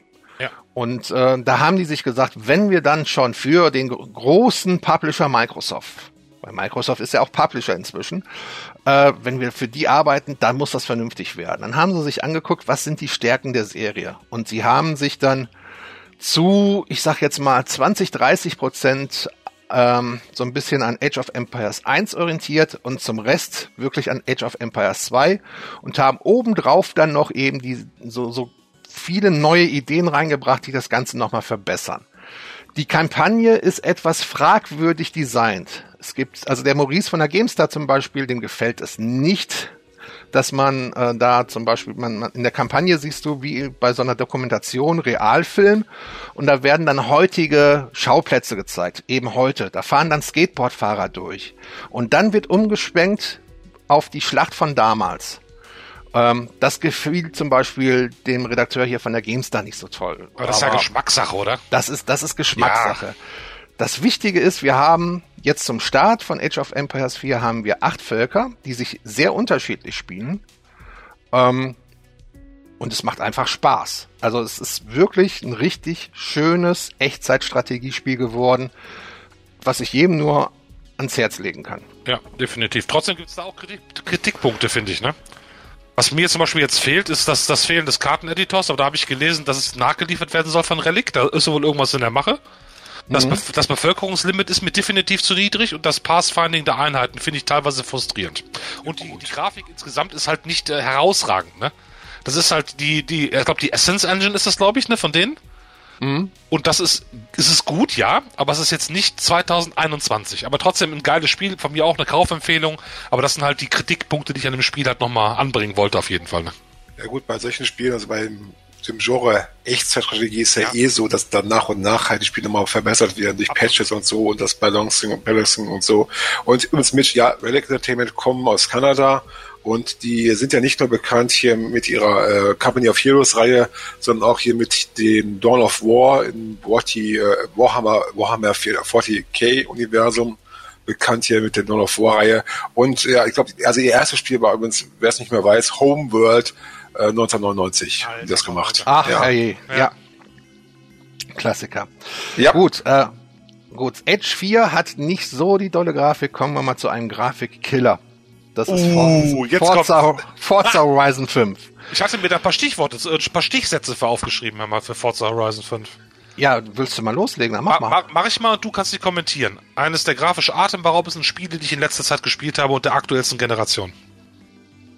Ja, Stimmt. Wunderschöne offene Spielwelt, die zum Erkunden und Verweilen einlädt. Stimmt auch. Toller Story-Modus in Form von Expeditionen, mit denen wir Mexiko Kultur, Mexikos Kultur und Partyszene eintauchen können. Haben wir ja zusammen erlebt. Ja. Jede Menge abwechslungsreiche Renn-, Erkundungs- und Partyaktivitäten. Ja. Viele Möglichkeiten, sich kreativ auszutoben, gerade an den Fahrzeugen, Layouts etc. pp. Ergänzend dazu eben noch äh, wirklich dieser Community-Gedanke. Ja, richtig, genau, ja. Ne, jeder, jeder kann, kann äh, erstmal vorneweg für die Leute, denen Forza Horizon nichts sagt. Mhm. Was ist das überhaupt? Ja, für die Leute, die jetzt Fragezeichen in den Augen haben.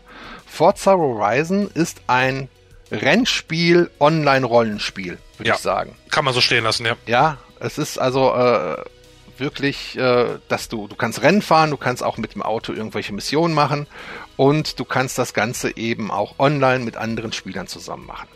Ja, macht richtig Spaß, definitiv, ja. Dann habe ich noch aufgeschrieben, über 500 Fahrzeuge von namhaften Herstellern, die keine Wünsche übrig lassen.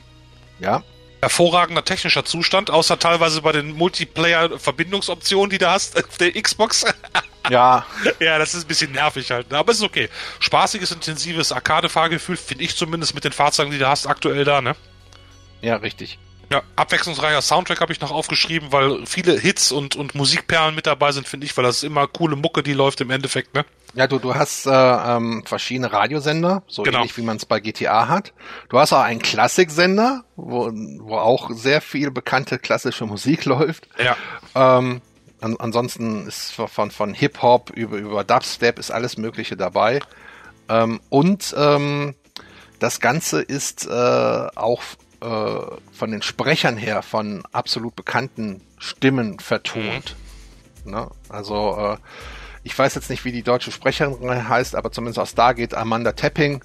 Mhm. Die Stimme haben wir schon gehört. Dann ähm, die, ach, wie heißt sie? Giovanna Winterfeldscheid, die Sprecherin. Ähm, die spricht unter anderem bei Star Trek Lower Decks mit, die spricht jetzt bei Arcane mit, die hat bei, bei äh, Star Wars äh, Solo ähm, hat sie das eine Mädel da zum Schluss äh, gesprochen. Also Mhm. die, die hörst du auch immer wieder. Ähm, und was auch sehr interessant ist, also wenn, du einen halbwegs gängigen Vornamen hat, hast, dann spricht dich dieses Spiel beim Vornamen an. Ja, Ja, stimmt. Ja. ja dann, äh, also es ist auch sehr cool. Genial gemacht. Was ich noch hier draufstehen habe, ist halt geniale Wettereffekte. Das ist mir halt extrem aufgefallen, wo wir auf dem Ja. Server drauf waren mit den, mit den Unwettern, dem Gewitter, was aufgezogen ist. Also das haben die wirklich richtig gut gemacht, ne? Ja, oder auch Morgenstimmen. Absolut, so. Wahnsinn. Also Forza Horizon gibt es äh, auf der Xbox, ich glaube auf der Playstation nicht, denn es ist ja ein Microsoft-Spiel. Gibt es nur Also für, die, auf- für die Xbox auf, auf der Xbox PC. und auf dem PC.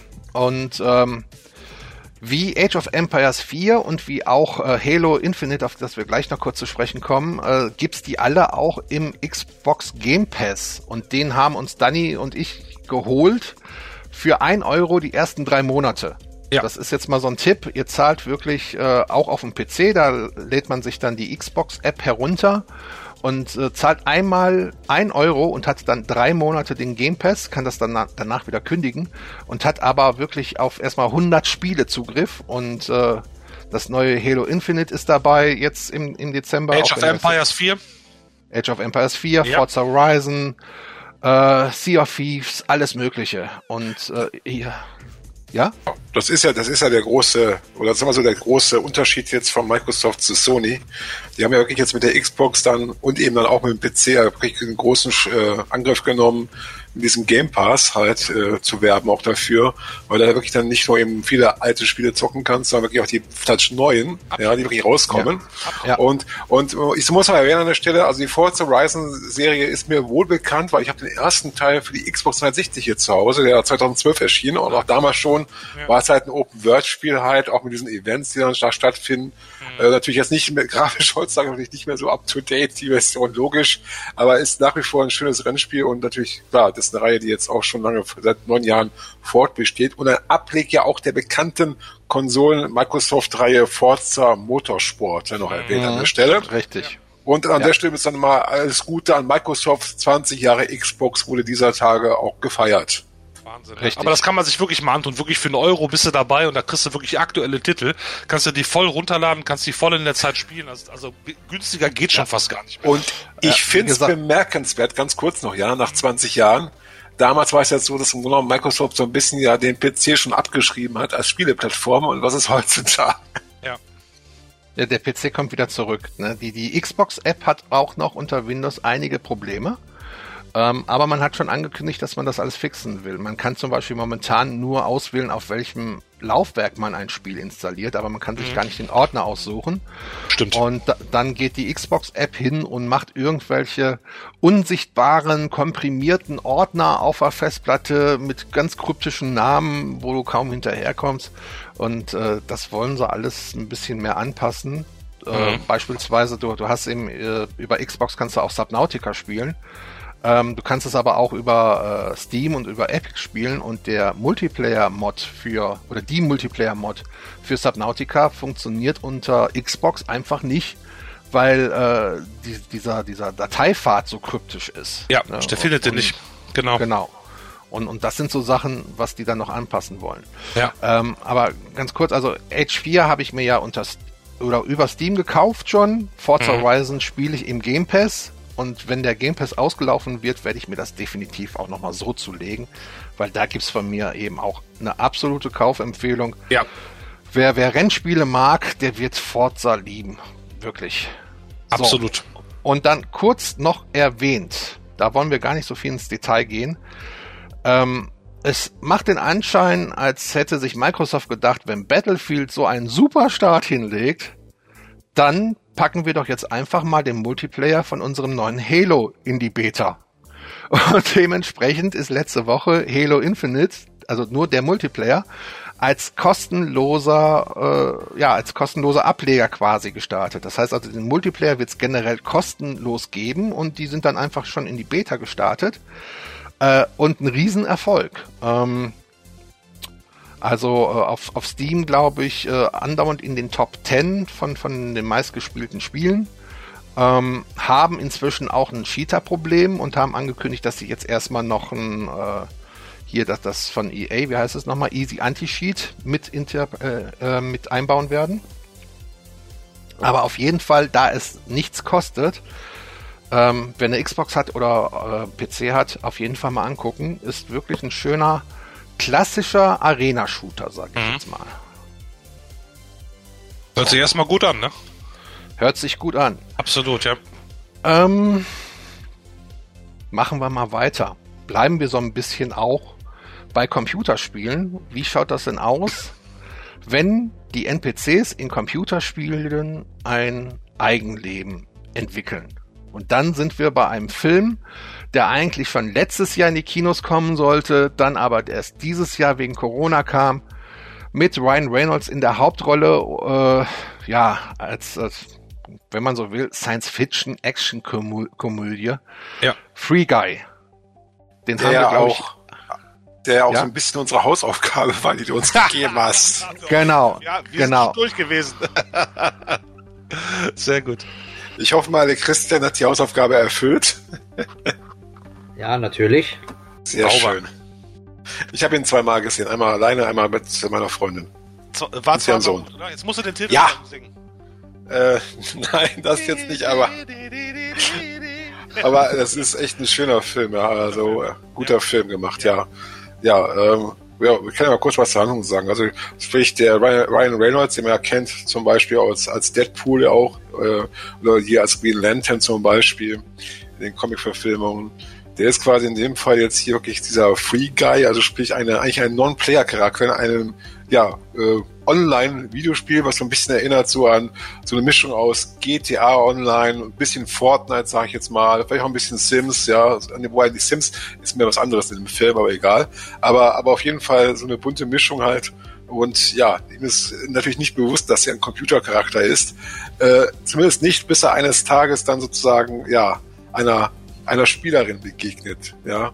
Und ja, äh, dann nimmt, nimmt sozusagen eine Handlung Fahrt auf, insofern, dass man auch dann erfährt, dass halt diese Frau, die da rumläuft und äh, ich habe den Namen jetzt leider nicht parat, eigentlich die Entwicklerin ist eines Spiels, ähm, ja, was quasi von einem großen, von einer großen kleinen, von einer großen Firma übernommen wurde und äh, das halt äh, dann nicht veröffentlicht wurde und man sozusagen sie und ihren Partner so ein bisschen da hops genommen hat, während der Partner dann quasi, der mit, dem Spiel entwickelt hat, dann bei der Firma arbeitet, so in der, ja, im, im, äh, der was im Servicebereich. Ähm, ja, und sie versucht halt herauszufinden, oder glaubt zumindest, dass eben halt dieser mh, Kerl, der halt äh, ihr Spiel gekauft hat und nicht veröffentlicht hat, sozusagen halt den Quellcode für dieses äh, Spiel ähm, benutzt, dieses Spiel, das uns Free City heißt. Richtig. Und, und äh, sie will eben beweisen, dass äh, im Free City Quelltext auch que äh, Quelltext von ihr mit drin steckt.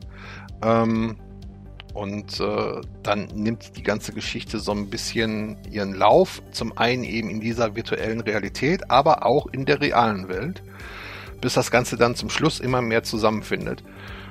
Ja, ich fand ihn grandios. Sissi, was hast du dazu zu sagen? Ja, ich fand den auch schweinegeil und ähm, ja, der ist auf jeden Fall ein Kaufkandidat. Ähm, als ich den angefangen habe zu gucken, ich, also ich hätte ihn jetzt generell gar nicht geguckt. Wäre jetzt nicht so mein Genre gewesen, wo ich sage, da habe ich jetzt Bock drauf. Aber als Hausaufgabe haben wir dann gesagt, gemacht, komm, ne? Sauber. Ja, man muss ja seiner Pflicht nachkommen, ne? Ja, absolut. Und ähm, habe ich dann mit meiner Frau angefangen zu gucken. Allerdings wurde ich bei diesem Film sehr oft gestört, weil mein Handy gebimmelt hatte und ähm, da und hier war ganz wichtige Geschichten passierten. Ähm, wurde ich halt sehr viel abgelenkt. Aber meine Frau fand den genial. Ich fand nur das, was ich schon gesehen hatte, genial und da ist auf jeden Fall ein Kaufkandidat. Und dann werde ich mir den nochmal ganz in Ruhe auf ähm, Blu-ray reinziehen. Ja, ich, klar, ich könnte jetzt jederzeit auf Disney wieder anmachen, aber ich bin immer so ein Typ. Ähm, gute Filme muss man sich auch einfach mal wieder kaufen. Genau, weil der ist nicht bei Disney Plus in Deutschland verfügbar. Also sprich, man kann ihn da, wenn wer Disney Plus Abo hat, ja schon für Star Wars alleine oder für die Marvel-Filme, kann auch da hier äh, den Film Free Guy gucken. Ich muss immer aufpassen, weil ich will mir schon aufpassen, dass ich dann irgendwie sage Fall Guy, obwohl das was ganz anderes ist, ein anderes Spiel. Aber irgendwie rutsche ich dann, rutsche ich dann auf Free Guy rein. Äh, kurz uns Informationen im Film selber, also dieser äh, ja, äh, Free Guy, genau, der will nämlich, hat diese der dieser seiner Traumvermundung begegnet ist, äh, halt dann auch quasi, äh, ja, sie näher kennen, aber sie sagt, nee, er hat einen zu niedrigen Level und er muss halt dann aufleveln. Eigentlich in dem Spiel muss man halt Gegner töten, aber das will er nicht und so wird er sozusagen der Good Guy im Spiel, was auch lustigerweise dann sozusagen in der realen Welt die anderen Spieler, dass sich meistens dann so hier Kids sind, ja, dann zum Nachdenken angeht, äh, anregt und dass es nicht so cool ist, NPCs umzubringen im Spielen. Ja. Und an der Stelle, ich weiß nicht, ich könnte jetzt so zwei kleine Spoiler raushauen, aber will ich gar nicht mal. Aber ich sag mal so, ähm, es ist ein Disney-Film und es gibt da zwei sehr schöne, wie ich finde, Anspielungen, ja, auf äh, andere Disney-Franchises, sage ich jetzt mal, äh, mhm. äh, die sehr überraschend sind. Und, das kann ich kann ich verraten, auch eine sehr äh, lustiger ja, Verweis auf ein anderes bekanntes ähm, Multiplayer-Spiel, was ich vorhin schon mal genannt habe. Sehr gut. So, kein und, Spoiler. und jede Menge Cameo-Auftritte sind da drin. Also mhm. äh, man sieht immer mal so für einen Bruchteil einer Sekunde das ein oder andere bekannte Gesicht auch noch ja, ja. dazu. Genau, vor allem in Bezug auf das Aufwand-Franchise. ja. Ja, so. und die, die, die Gags, die kommen knallhart, ne? Ja, die also, Gags sind ja, Die Gags sind super. Knüppelhart, super geil. Also man hat immer mal einen Film, wo man sagt, ja, der war ganz witzig, aber da hängst du echt und du bist ähm, echt am Ablachen hier. Also ja, du musst aber auch sagen, dass, dass, dass es Ryan Reynolds einfach drauf hat. Das ist einfach äh, ein mega Schauspieler, finde ich. Und das der passt da super rein, ne? Und ja, Sean, da kommt dazu, Sean, ja. Genau, und Sean Levy, der, der Regisseur von, des Films, halt bekannt von Stranger Things, ne? Kennt auch sein Handwerk und weiß, was er da macht. Und ich denke, sehr gelungener Film. Auch wenn er, glaube ich, im, im Metascore nur irgendwie 70 Prozent bekommen hat, ne? Bei den, bei den Filmkritiken, ne? Aber ich glaube, da hast du dann irgendwie so ein bisschen die Schere, die auseinandergeht mit den Leuten, die nicht verstehen, worum es dabei geht, ne? Äh, ich guck gerade mal bei äh, IMDB hat er jetzt 7,2 Punkte. Genau, von 10, also da, ne? genau, ja. Ja, da, da steht er eigentlich ganz gut und ansonsten Kino.de 4,5 von 5, Filmstarts mm, ja. 4 von 5. Der Film nimmt keine Rücksicht auf Leute, die keine Gamer sind. Absolut, also, da bist du raus, da bist du raus. Ne? Er erklärt nichts. Äh, also wenn du nicht weißt, was ist Noob, was ist Looten oder Loot, was ist Grinden, ähm, dann wirst du den einen oder anderen Satz und, und, und die ein oder andere Szene nicht verstehen. Nee, da bist du raus. Ja, Genau. wenn, wenn, du auch nicht weißt, was, was ist ein Respawn oder Ja. sowas, Ja. dann, dann bist du raus. Absolut. Ja, und und äh, der Film natürlich. richtet sich ganz klar an Nerds, die gamen. Exakt.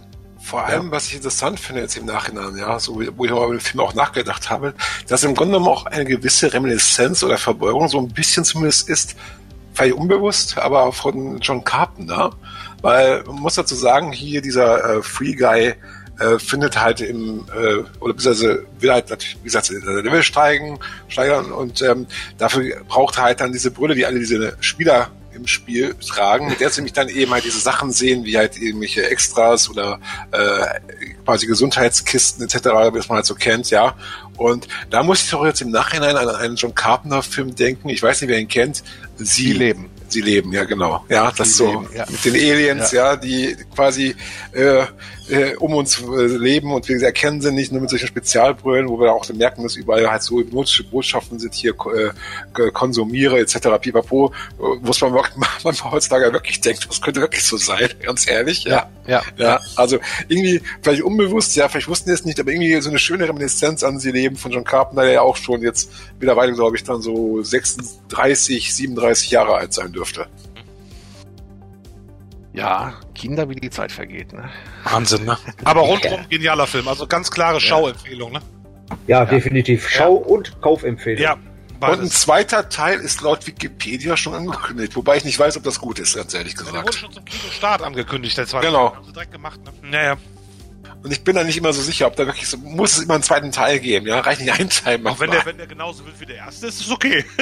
Ja, aber ganz ehrlich, hier, ich, ich, Ralf reicht's, ja. Ich fand den ersten genial, den zweiten fand ich okay, auch nicht. Auch nicht schlecht, aber er hat mich nicht so weggeblasen wie der erste Teil, ja. Deswegen, Ja.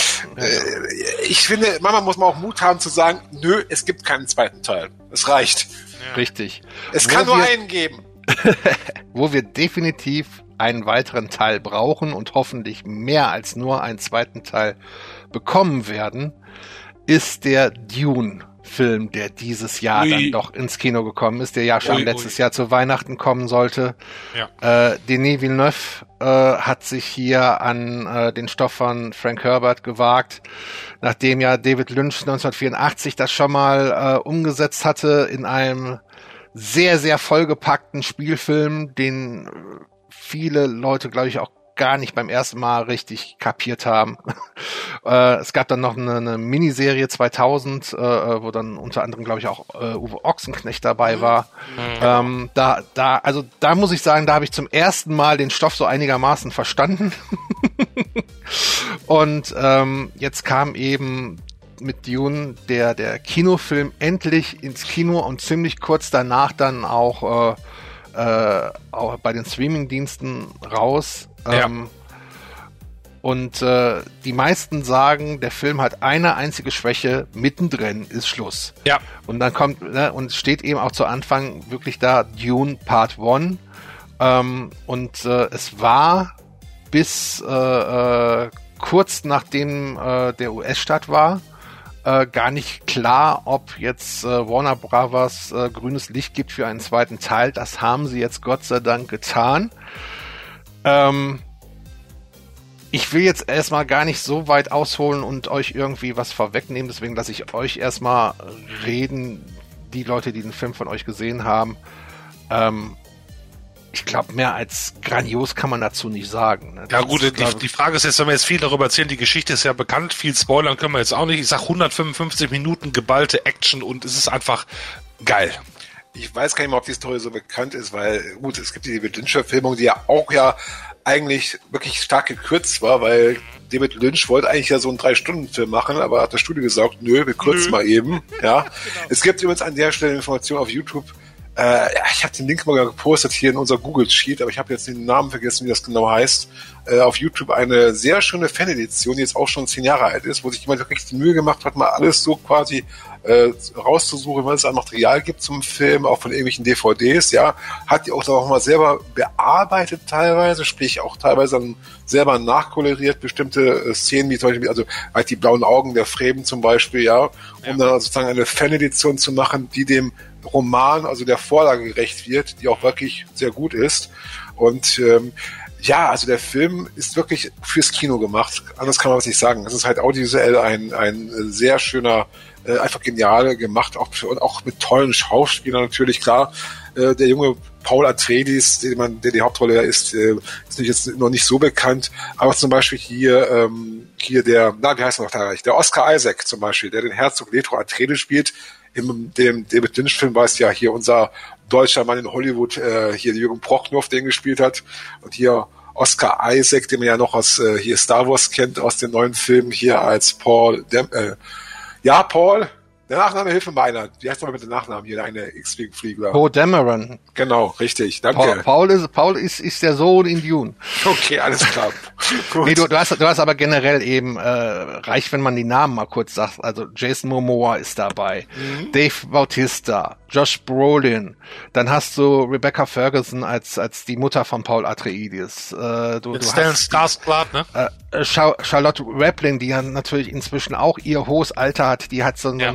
So, die ist kaum zu erkennen, aber die, die ist eben, wer, wer die Frau kennt, die, die war ja immer sehr berühmt für ihre sehr durchdringenden Augen. Und äh, die hat da so, so, so einen Schleier äh, äh, und, äh, vorm Gesicht. Und trotzdem äh, auch im hohen Alter wirken diese Augen einfach fantastisch in dem Film. Und, und ja. äh, also vom, vom ganzen Cast ist das super.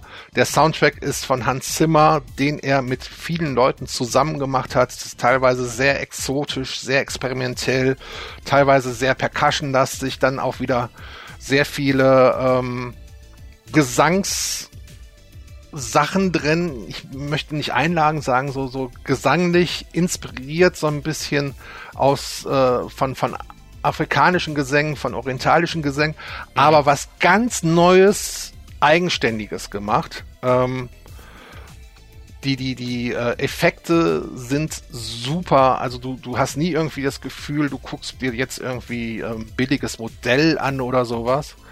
Ähm, einzig und allein ist vielleicht die, diese Hauptstadt war, wirkte nicht lebendig. Mhm. Aber auf der, auf der anderen Seite, wenn die Sonne gerade im Zenit steht und es sind da 70 Grad und, und äh, der Wüstensand wird vom Winter reingepeitscht, dann laufen die Leute auch nicht in den Straßen rum. Ja.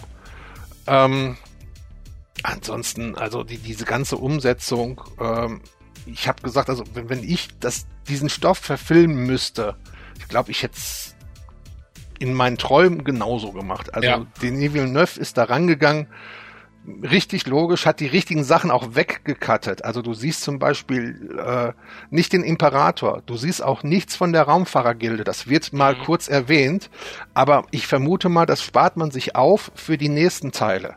Ja. Ja, weil es einfach auch für jemanden, der bis jetzt noch nichts mit Dune zu tun hatte, zu viel ist. Überfrachtet würde sonst, ne? Ja, ja ne, du kriegst, ich, ich glaube, ich glaube, das, ja? das, hat auch damit zu tun, letztendlich, dass das nicht so in dem Roman vorkommt, wie jetzt in dem Film von David Lynch, sag ich jetzt mal. Ja, also mhm. ich habe den Roman jetzt nie wirklich komplett gelesen. Ich habe da angefangen, aber der ist auch nicht, finde ich auch nicht einfach zu lesen. Der galt auch lange ja als nicht so leicht verfilmbar. Ja, mhm. Äh, ist ja auch schon von 1965 ist der erschienen, damals von Frank, äh, von Frank Herbert geschrieben.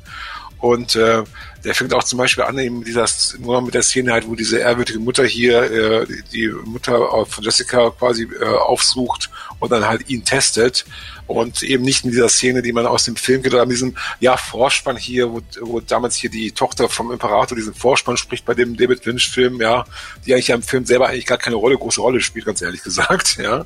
ja. Und äh, ja, also äh, ist schon toll, was er daraus gemacht hat und äh, ich war auf jeden Fall die richtige Entscheidung, auch das aufzuteilen, ganz ehrlich gesagt, weil wir brauchen nicht nochmal so ein quasi zusammengeschustertes Werk, was da einfach stark gekürzt ist. Muss ja schon so ein bisschen halt die Breite lassen für das Ganze.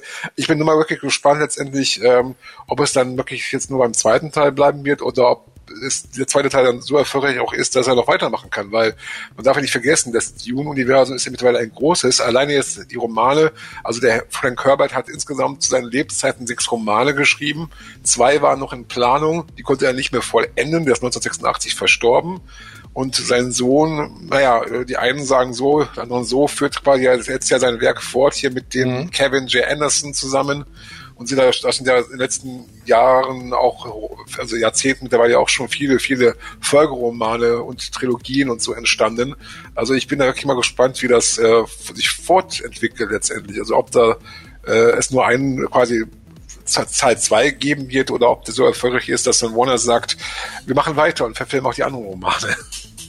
Wenn der Erfolg da ist, hat Warner schon durchblicken lassen, werden sie auf jeden Fall mehr Filme machen. Und da hoffe ich mal, dass das dann auch passieren wird. Ähm, für euch, die uns da zuhört, äh, wie gesagt, wir empfehlen den Film auf jeden Fall im Kino sich anzuschauen und der läuft auch noch teilweise im Kino. Einfach mal danach googeln. Ansonsten gibt es den, glaube ich, ähm, auf Sky Direct inzwischen, ne, im Stream. Da bin ich mir aber jetzt nicht so sicher. Einfach mal nachgoogeln. Das Einzige, was, was ich ein bisschen schade fand, ist, dass es nur zwei Szenen gibt, glaube ich, mit den Sandwürmern. Und die fand ich jetzt zwar gut, aber hätte auch noch ein bisschen epischer sein können, meiner Meinung nach. Ja, ich fand aber gut, dass das äh, äh, Denis Villeneuve sich das äh, so ein bisschen eingeteilt hat. Ne? Also der, der will jetzt nicht sofort sein Gold verschießen, quasi. Ähm, das ist so, so wie du als Discjockey äh, zu Anfang eben auch nicht die ganzen Floorfiller und Brüller spielst, sondern dir das so ein bisschen einteilst. Und äh, jetzt ganz kurz Spoiler-Alarm. Es wird ja dann wahrscheinlich im zweiten Film die Szene kommen, wo Paul auf so einem Wurm reitet. Und ähm, muss. Muss kommen, ja. Und äh, ja, er muss drauf reiten und die Szene muss kommen. Muss alles kommen und äh, das muss gut wirken und da würde ich dann auch äh, nicht sofort äh, das Überinfluen, äh, wie heißt das?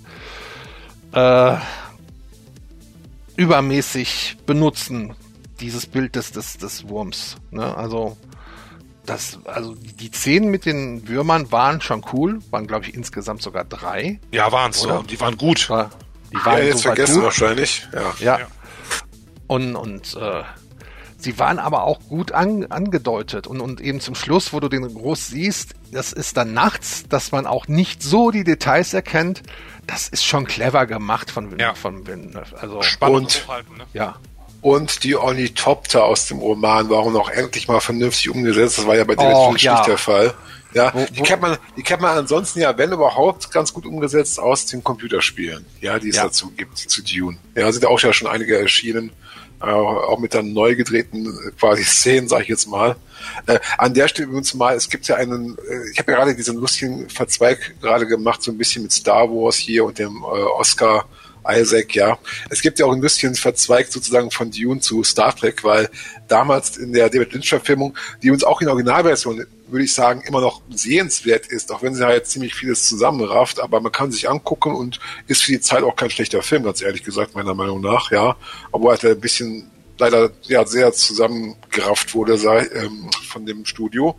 Aber in dem Dune von David Lynch spielt ein Schauspieler mit, der damals noch nicht so bekannt war, aber der dann so drei Jahre später sehr bekannt werden würde, nämlich ein gewisser Patrick Stewart. Ja, habe ich noch nie von gehört. Ja. Ich auch nicht. Ja, das, nee, da, ja, da spielen, spielen ja äh, äh, viele Bekannte auch mit. Ne? Äh, auch, auch irgendwie kommen sie ganz komisch rüber. Ich meine, Jürgen Prochnow spielt mit, der spielt ja den, den, den äh, Leto. Vater, den Leto Atreides, genau. Ähm, Max von Südow und äh, wo, wollte ich gerade sagen, wo ich immer meine Probleme hatte, was war die Rolle von Sting. Ja, wenn du Sting-Fame bist und der spielt da so, so, so, so einen abgedrehten Bösewicht irgendwie, ja, okay. Der, aber, der Film hat auch vieles vereinfacht dargestellt, muss man sagen. Es war so ein bisschen so der Versuch wahrscheinlich vom Studio so ein bisschen sich auch in Star Wars so an, an, anzugleichen in gewisser Weise.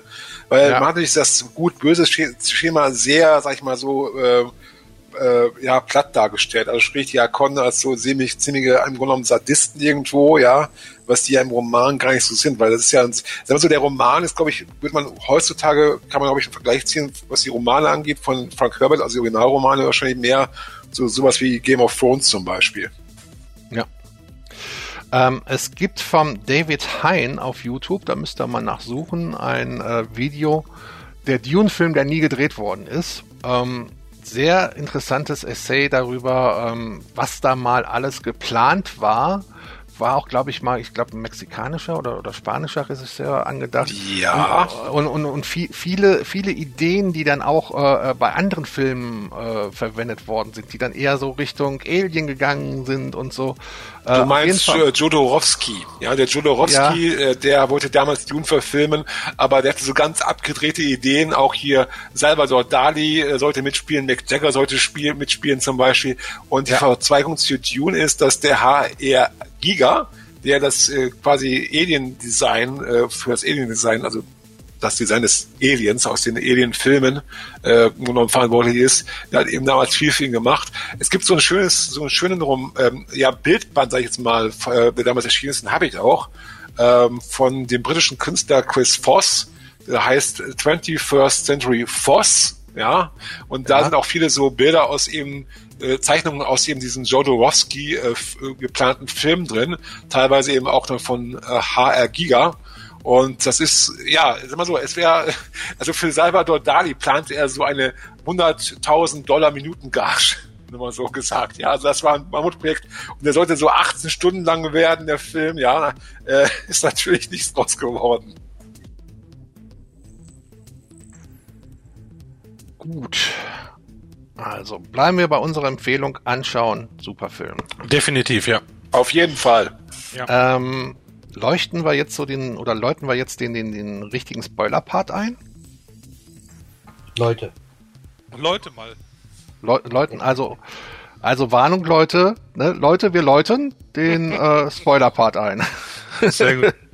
wir werden nämlich jetzt mal über so aktuelle Serien sprechen. Ähm, wo fangen wir da an? Ich weiß es nicht. Spoiler uns mal. Also ich, ich sag's mal so, ich kann eigentlich zu fast allem, was ich hier auf unserer Liste sehe, was sagen. Ähm, deswegen lasse ich den Leuten den Vortritt, die vielleicht nicht so viel sagen können. Also ich glaube, Christian kann momentan sehr viel zum Masters of the Universe Relations sagen, weil er hat zumindest jetzt angefangen, die zweite Staffel von der Grunde genommen eigentlich der ersten, also den zweiten Teil der ersten Staffel zu gucken, die jetzt die Tage auf Netflix gestartet ist. Ich weiß jetzt nicht, wie weit er ist. Ja, ich bin gerade bei der ersten Folge. Also ich habe gerade erstmal die erste Folge geguckt. Du kannst es ja mal ein bisschen erzählen dazu, ja? Bei, ja. hau mal raus was zum Masters ja. of the Universe Revelation. Was ist das, ja, bei Netflix? Was gibt's da? Erzähl mal ein bisschen dazu. Ja, ich will auch gar nicht zu sehr spoilern. Also, ist ähm, eine Zeichentrickserie, wie wir sie von früher her alle kennen. He-Man und Masters of the Universe sollte, glaube ich, jedem aus der 80er irgendwie im Begriff sein. Sagt mir gar nichts. Nein, war ein Scherz. ich weiß, dass du auch einige Comics hast, also Robert. Aus der Nummer kommst du nicht raus. Du bist He-Man-Fan, definitiv. Du hast mich ertappt. und ähm, ja, die Serie knüpft jetzt an die 80er-Serie an. Ist jetzt alles ein bisschen moderner, der ganze Zeichentrickstil, ähm, sag ich mal, der knüpft jetzt an die Serie von 2002 an. Sieht alles ziemlich ähnlich aus, aber ähm, wie gesagt, die Story ähm, geht weiter von damals von den 80, äh, von der Serie aus den 80er Jahren, ja. Und ähm, kann ich auch eigentlich jedem empfehlen. Darf man nicht verwechseln mit der anderen Master-Serie, die läuft. Es läuft nämlich noch gleichzeitig eine andere, die ist für Kinder sehr zugeschnitten. Also für Sechsjährige, ab sechs Jahre ist das, glaube ich, freigegeben. Und ähm, das sieht für mich so ein bisschen nach Fortnite aus. So geht so in Richtung Fortnite, Zeichentrick oder so. Ja, hat so. Sehr cool gemacht. Aber äh, für Fans der 80er ist das, glaube ich, eher weniger ansprechend, denke ich. Hat so einen komischen Look, ja. Also läuft ja auch bei Netflix ähm, na gut, wir sind jetzt ja ein bisschen am Spoiler-Part, hat der Mitch gesagt. Kann man auch ein bisschen mal spoilern letztendlich, ja, finde ich. Äh, also vorneweg, ich habe jetzt die Serie nicht bei mir zu Hause gesehen, sondern bei meiner Schwester, weil die hat Netflix. Und ich habe jetzt auch nur die ersten fünf Folgen gesehen. Es sind ja jetzt ja auf Netflix die nächsten fünf Folgen raus. Sind doch fünf Folgen oder sind es oder sind's mehr? Christian? Ich weiß gar nicht aktuell. Ich, ich glaube, es sind auch wieder nur fünf.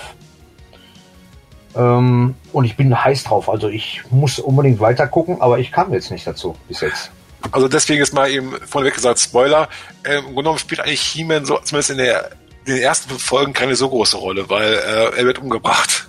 er wird äh, quasi kalt gemacht und auch Skeletor im Grunde genommen. Und so die Hauptperson ist eigentlich in den ersten fünf Folgen im Grunde genommen Tila.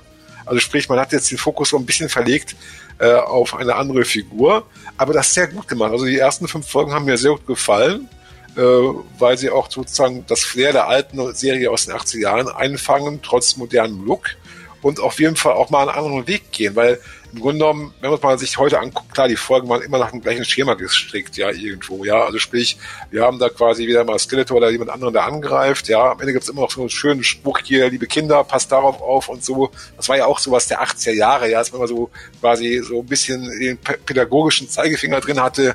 Gab's auch bei anderen Serien wie bei Mask oder bei Captain Planet, weiß ich noch. War auch damals bei Masters so, das ist natürlich auch nicht mehr der Fall in der Form. Aber äh, sehr schöne Charakterzeichnung, auch so ein bisschen mal von anderen Figuren, auch hier von der Evil Lynn zum Beispiel, äh, die man auch da so ein bisschen anders kennenlernt. Also ich sag mal so, die Charaktere, merkt man schon, haben doch eine erhöhte, äh, also viel mehr Tiefe bekommen, finde ich zumindest, als es in der 80er-Jahre-Serie, ja. Was aber auch den Figuren gut getan hat. Und es ist auch so schön, wenn man sich mal so generell die Sprecher anguckt, weil es sind auch dann wirklich dann so auch so namhafte Schauspieler dabei, die man auch aus anderen Animationsserien nicht nur kennt. Vor allem lustigerweise, also hier der, äh, wie heißt noch gleich, hier der Alan Oppenheimer, ja, der hat damals in den 80er Jahren hier den ähm, Skeletor gesprochen in, dem, äh, in der amerikanischen Originalfassung. Und jetzt spricht er hier in der neuen Serie den äh, Mossman, ja, also einen der guten Charaktere mal. der auch vorkommt. Genau. Und, ja. und, und der äh, Kevin Conroy, ja, der war ganz bekannt hier als Batman bei den Animationsserien, so, glaube in den 90er und 80er Jahren auch, glaube mehr 90er. Die kennt man aber auch als Sprecher jetzt hier in den äh, Computerspielen von Rocksteady. Hier äh, Arkham Asylum, Arkham City und Arkham Knight, da hat er den Batman gesprochen in der englischen Version. Und der spricht jetzt hier den Merman, ja, und natürlich der Bösewicht schlechthin, ja, weil ich habe zwar gesagt, dass der quasi erste Folge nicht überlebt, aber sag mal so, er kommt wieder natürlich, ja, Skeletor der wird von, eigentlich vom Joker gesprochen, also auch äh, der den Joker gesprochen hat in Animationsserien, aber den man eigentlich so mehr als Good Guy kennt als Star Wars, finde ich, von Luke Skywalker, also sprich von Mark Hamill, der spricht den bösen Skeletor, auch äh, wenn man sich das mal auf Englisch anhört, natürlich wieder sehr gekonnt, wie auch schon den Joker letztendlich. Und also hat auch hier zum Beispiel die Tila gesprochen von der Sarah Michelle, äh, Michelle Geller, die man, glaube ich, kennt, war es Buffy? Ich meine schon, oder? Buffy? Richtig. Buffy, Buffy, ja, ja, genau. Also namhafte Sprecher dabei, ja, neue Masters-Serie und äh, obwohl natürlich viele geschockt waren nach der ersten Folge, dass der He-Man direkt äh, äh, weg ist, ja, wie gesagt, also ich spoilere jetzt hier mal Stelle, er kommt natürlich wieder, aber wie, wie, wie das Ganze geschieht, muss man sich selber angucken. Auf jeden Fall finde ich ja so als Masters-Fan auf jeden Fall sehr schön gemacht. Also kann man sich auf jeden Fall angucken. Äh, gut gemacht vom Zeichenstil auf jeden Fall natürlich heute vieles, meist wahrscheinlich am Rechner gemacht, am PC, am Computer, aber äh, sehr schön auf jeden Fall. Und äh, ja, ich würde sagen, Christian, du stimmst mir zu, es lohnt sich. Ja, definitiv. Also da warte ich auch, wenn da wieder mal eine Box erscheint oder so, die werde ich natürlich auch direkt kaufen. Übrigens erscheint demnächst nochmal eine extra Box aus den 80ern und zwar von den ganzen VHS-Filmen. Wird nochmal eine DVD-Box erscheinen oh. von Koch Media. Cool. Äh, mit den Synchronaufnahmen von den VHS-Kassetten, die ja abweichen von den Folgen, die im Fernsehen liefen. Ja, die auch besser waren. die definitiv besser waren und da wird es jetzt, ich denke mal, äh, Laufe nächstes Jahr eine Box erscheinen und äh, die wird auf jeden Fall gekauft, ganz klar.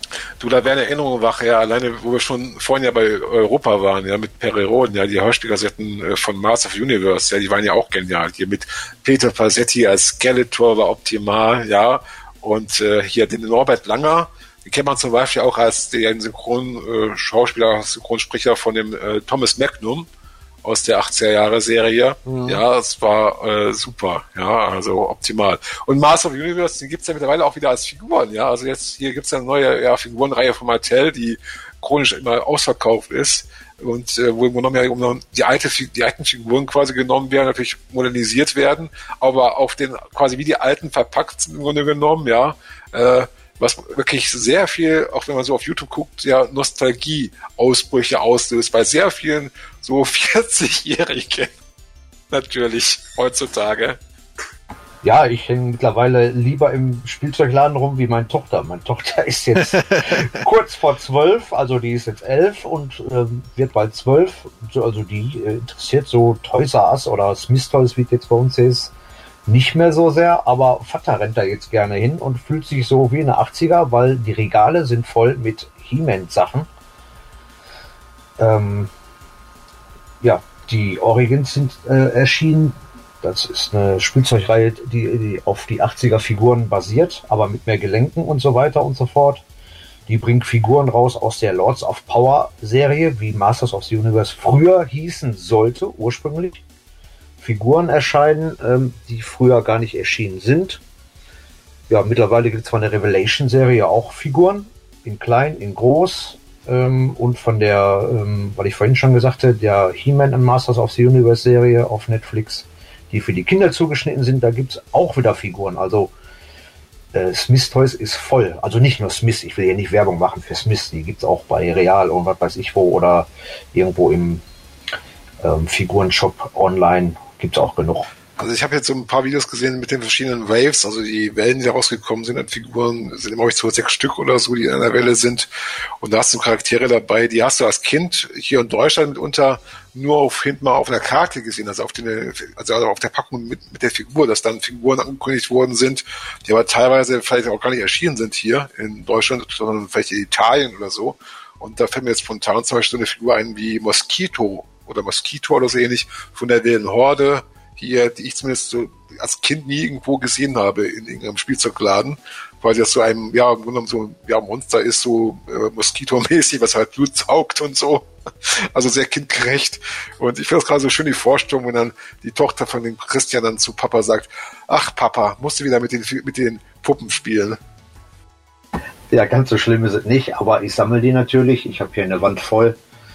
Und ähm, ja, zum Beispiel Faker, falls ihn niemand kennt, der ist jetzt mittlerweile auch wieder erschienen. Den gab es ja auch nicht unbedingt zu kaufen. Also hatte ich als Kind zum Beispiel nie. Ich hatte sie alle, aber Faker zum Beispiel nicht. Und schön, die jetzt einfach mal wieder zu besitzen, ja. Übrigens nicht zu verwechseln, ja, mit der gleichen, also mit dem gleichen Charakter aus den Hörspielen, weil gab es diese Folge Doppelgänger. Das ist aber nicht der Faker, der quasi dann von Mattel rausgekommen ist, ja, äh, der auch ja ein bisschen anders aussieht, weil der Faker aus von Mattel äh, ist ja, hat so eine blaue Haut und der Faker in der Hörspielreihe, der sah genauso aus wie He-Man, also ohne blaue Haut.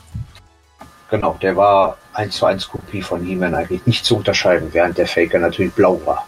Mit einer Skeletor-Rüstung in Orange. So, ich habe jetzt wieder Lust, die Hörspiele anzuhören. Danke.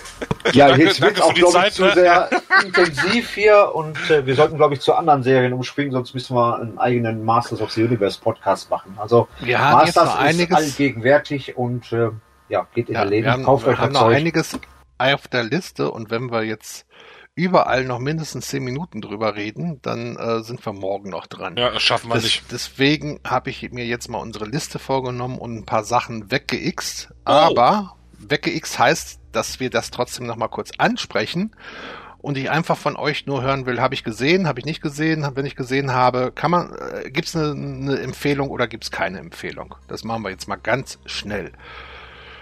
Dann kommen wir nämlich äh, zu den letzten vier größeren Sachen. Da können wir nochmal drüber reden, aber sechs Sachen müssen wir jetzt mal kurz überspringen. Machen wir mal den Anfang. Marvels Loki, Danny. Oh. Ja, ganz klare Empfehlung. Gesehen, alles gesehen, zweimal gesehen, Empfehlung. Ja, ich sage mal was dazu. Ja, auf jeden Fall gucken. Ja. ja. lohnt sich alleine schon wegen dem Schauspieler. Ja, absolut. Ja, der macht das super. Ja, also lohnt sich. Ja. Ich habe es noch nicht gesehen. Ich muss abwarten. Okay. Oh, hast du was für die Weihnachtsfeiertage? Bleiben wir bei Marvel. What If, what, kurz erklärt, What, what If ist eine Animationsserie von Marvel, die quasi immer in jeder Folge Themen aufgreift aus einem Paralleluniversum. Also was wäre zum Beispiel, wenn Agent Carter Captain America, in diesem Fall eigentlich Captain Britannia, mhm. geworden wäre. Das ist zum Beispiel die erste Folge und dann geht das immer so weiter. Ähm, ganz kurz von mir gibt es äh, gute und schlechte Folgen. Kann man sich mal so nebenbei anschauen. Ist jetzt kein Ding, was man zwingend gesehen haben muss. Obwohl es hier und da heißt, es würde auch wieder, was es bei den Marvel-Serien ja auch immer heißt, es würde auch wieder fürs nächste, für die nächsten Teile des MCUs was vorbereiten. Aber man muss es nicht gesehen haben, glaube ich.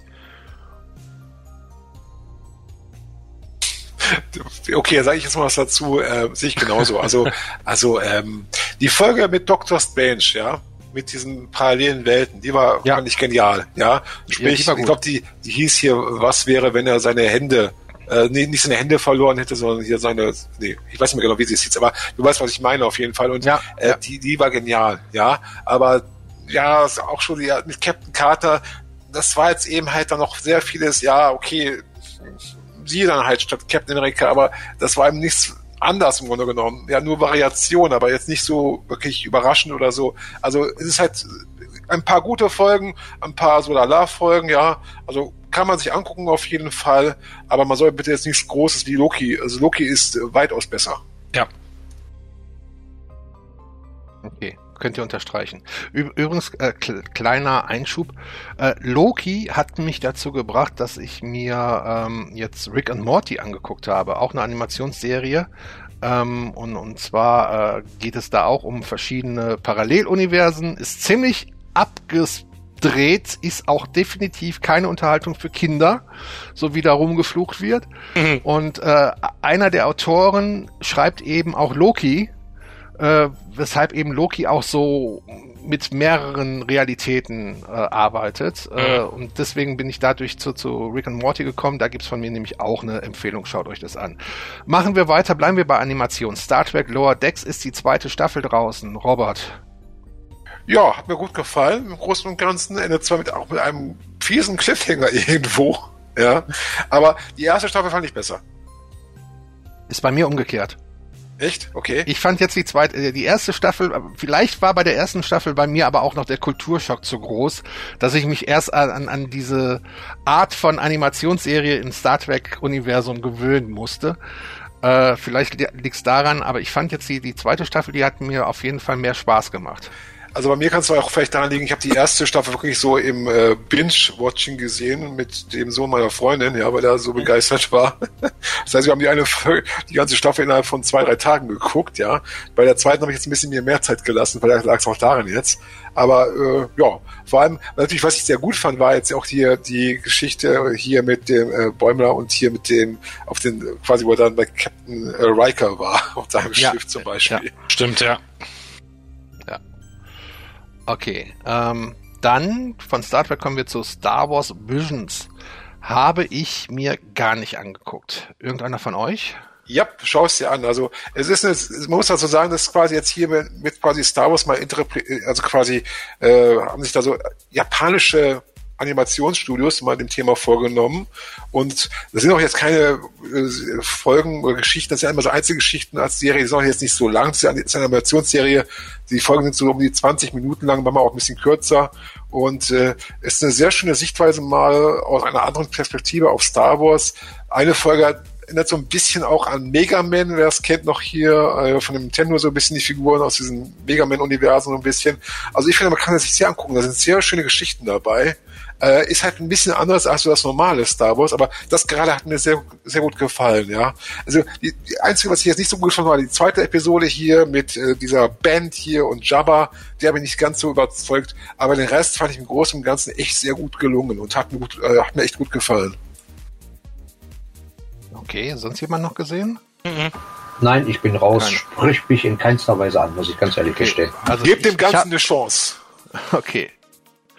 Ähm, dann hattest du aufgeschrieben, Robert Krieg der Welten, und dann habe ich dazu ergänzt, es gibt zwei Serien im Prinzip. Es gibt eine Miniserie von der BBC von 19, äh, von 1900, sag ich schon, von 2019, äh, eine dreifolgige folgige Miniserie. Und dann gibt's von Fox Apex eine äh, Serie, da ist jetzt die zweite Staffel gelaufen. Ähm, kurz zur BBC-Serie kann ich sagen, auf jeden Fall anschauen das ist in drei Stunden durchgeguckt und äh, orientiert sich sehr ähm, an die Vorlage. An, der, an der Vorlage, an der Romanvorlage, spielt eben auch im 19. Jahrhundert.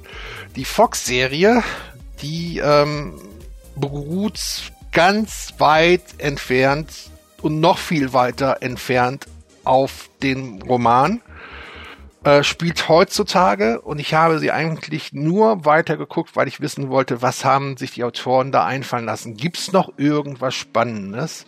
Und nach der zweiten Staffel muss ich sagen, die kann man sich auch komplett schenken. Okay. Also ja, den Verdacht habe ich auch in gewisser ja. Weise. Ja. Also vorneweg, also die BBC-Miniserie von 2019, ja, äh, da fand ich sozusagen die erste Hälfte gut. Die zweite Hälfte dann so ein bisschen lala, auch weil ja so die Aliens, wie sie da dargestellt wurden, haben mich nicht überzeugt. Und vor allem, weil sie auch nicht der Vorlage entsprochen haben, ganz ehrlich.